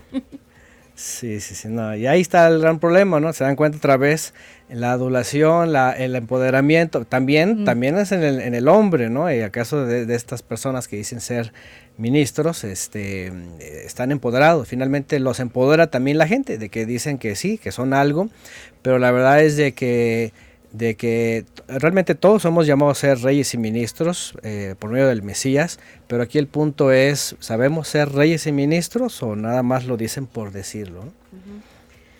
Bueno, ahí quedó, ahí quedó la pregunta para toda la gente que está conectada y que tomen la decisión de, de qué somos, reyes o ministros. Bueno, a los reyes que nos escuchan, gracias. gracias por su amabilidad, su gentileza. gracias por escucharnos. Y a los ministros, hombre, conectados el otro martes, como siempre, a esta serie de los martes. Antonio, muchas gracias, de verdad. Eh, tanto que decir y más que escuchar, pero quedamos planillados para el otro martes. Está muy bien, gracias a ustedes también. Gracias a todos, buenas noches y muchas bendiciones. Un abrazo, Antonio, y bendiciones para todos eh, por allá en México. Gracias, Muchas gracias a todos los que se conectaron también a nuestra señal en eh, Facebook. Tuvimos ahí un pequeño inconveniente, pero bueno, volvimos ahí. Igual, si ustedes quieren escuchar el programa completo sin cortes, pues lo pueden hacer a través de cualquiera de las plataformas digitales, Spotify, Deezer, Google Podcast, Apple Podcast, eh, bueno, todas las plataformas digitales ahí estamos, búsquenos como el combo oficial y ahí va a estar este podcast completico para que lo pueda también compartir con sus amigos y familiares. Sí, es muy sencillo eh, seguirnos además en redes sociales. Ustedes nos pueden encontrar como arroba el combo oficial. Así estamos en nuestras redes sociales. Y también les invito para que puedan ingresar a Casa Estudios Cielos Nuevos y Tierra Nueva.org. También los pueden encontrar en su perfil en YouTube y van a encontrar una lista de reproducción con todo el material que tienen ellos. Muy interesante, eso sí es como para otra cuarentena, para que la puedan aprovechar de repente. Si es que llegara, acuérdense que están diciendo de la segunda ola y toda esa cosa. Bueno, en una de esas eh, se planilla bien, ¿no? Es que esta primera cuarentena nos cogió así como medio eh, desubicados, pero si llegara a presentarse que un rebrote y todas estas cosas, entonces ya usted tiene planilladito su, su, su plan de estudio eh, con la Casa de Estudios Cielos Nuevos y Tierra Nueva. Nosotros nos despedimos, mis queridos converos. Gracias a la gente que ha estado a través de Facebook, en nuestro Facebook Live. Gracias por la paciencia. Tuvimos ahí un breakecito, pero retomamos. A ustedes, gracias. La gente que también está a través de Mix LR, también mil gracias por estar conectados a través de nuestro espacio de elcombo.com. Agradecemos al Señor la vida y la posibilidad que nos ha estado dando en este día de llegar hasta cada uno de los rincones del planeta y poder estar con todos ustedes a través de nuestro sitio web elcombo.com. Les amamos con todo nuestro corazón y deseamos que ustedes sigan conectados, por supuesto, a través de nuestros podcasts. Recuerde que al finalizar este programa, denos un tiempito eh, para hacer temas de edición, eh, para poderlo subir en las plataformas digitales y ustedes van a poder escuchar el programa. si lo quieren compartir, por supuesto. Y les cuento algo súper chévere y es que pueden, esto es algo nuevo, tienen que actualizar la- las aplicaciones de repente que para, que para que obviamente tengan las nuevas funciones. Pero, eh, por ejemplo, en Facebook usted puede compartir su historia y puede compartir un audio de Spotify. Entonces, creo que desde el mismo Spotify, Daniel, la gente puede acceder a, la historia de Facebook y de esta manera puede compartirla y darle play. Sí, señora. Eh, de hecho, si usted entra a Spotify y busca estos episodios, usted le dice desde la misma aplicación de Spotify a puntitos, compartir, historia en Facebook eh, o en Instagram. Y al compartirse la historia, automáticamente Spotify da, pone el link para que sus amigos o seguidores lo puedan dar play y puedan escuchar el podcast en la plataforma de Spotify. Así que es una muy buena opción. Si usted no ha actualizado su aplicación, bueno, le recomendamos que la actualice para que de esa manera pueda tener esta nueva alternativa que es la, la nueva opción que tiene la aplicación de Spotify. Entonces váyase a la última o la más reciente versión de Spotify y ahí va a poder compartir de esa manera los podcasts que ya están disponibles en todas las plataformas de Spotify. Además, además también pueden encontrarnos en Deezer. Lo dijimos al inicio del programa, pero también nos pueden encontrar en bueno, Spotify, todas las plata- plataformas digitales, pero Deezer es eh, la nueva adquisición y la gente que eh, le gusta el sonido de esta plataforma digital, pues bacano. Desde ahí también usted puede mm, escucharnos, compartir los episodios, porque están todos los episodios, Daniel. Todos los episodios los pueden encontrar ahí. De esta manera pueden, pues obviamente, ser bendición, ¿no? A tantas personas con estos programas y con estos episodios de los martes. Son súper enriquecedores y además de muy buena compañía. Sí, Alba, porque mire que hemos recibido muy buenos comentarios y de hecho gracias a todos ustedes por hacernos ese feedback o retroalimentación con respecto a estos temas que realmente han sido de, de mucha bendición para muchas personas porque sin duda hemos, hemos aprendido algunas cosas mal y, y no de mala gana o de mala manera o con mala intención, simplemente pues eh, el desconocimiento llevó a que nos enseñaran eh, ciertas cosas que realmente no son tan apegadas a la palabra de, de- Sí. de- de Dios realmente en su, en su traducción original, ¿no? Porque Acuérdense que tenemos que corregir la palabra Dios. Es- exactamente, es por ejemplo. El Señor. Por eh, ejemplo. La palabra Dios Eterno, la tenemos el mal. Padre, sí. Sí, el sí. eterno. Entonces sí, es, es y no es fácil, ¿saben? No es fácil eh, como que hacer el control alt suprimir, pero pues es un proceso que ahí vamos, ahí vamos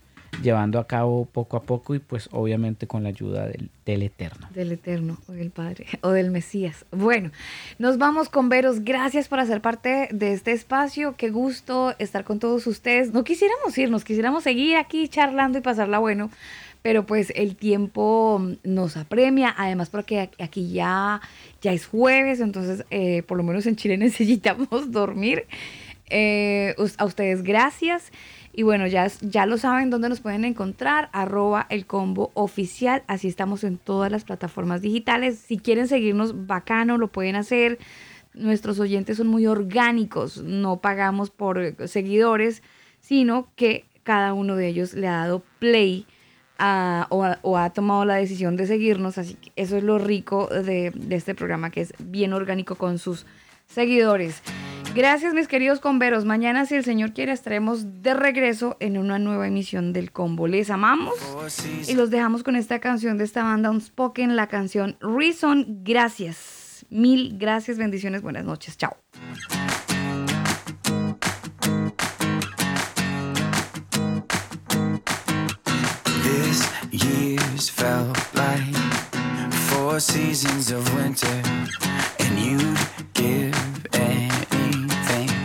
To feel the sun. Always reaching, always climbing, always second guessing the timing. But God has a plan, a purpose in this. You are His child, and don't you forget. He put that hunger in your heart.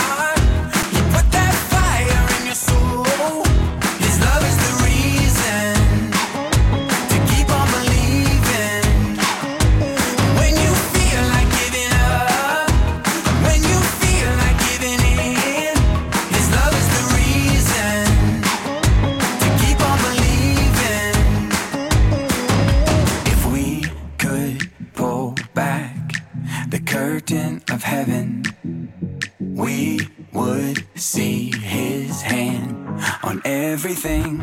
Every hour, every minute, every second, he's always been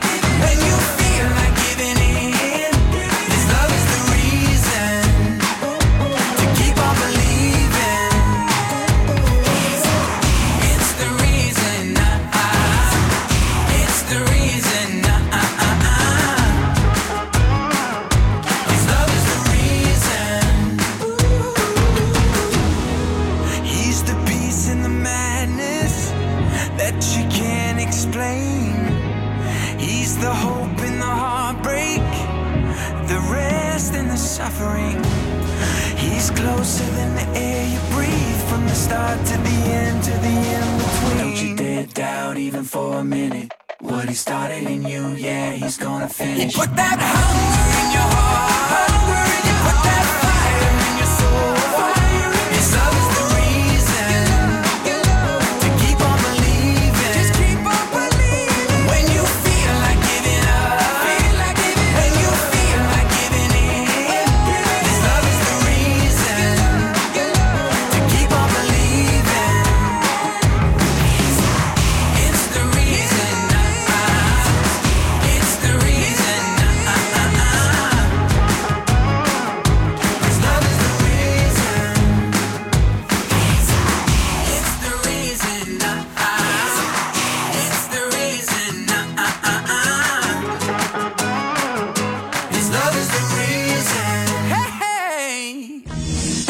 Escucha el combo en Spotify, Apple Music, Google Music.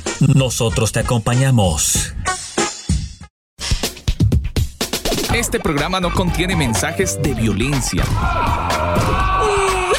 Las situaciones, nombres, personas y lugares descritos en este programa son producto de la ficción. Cualquier parecido con la realidad es pura coincidencia. El combo.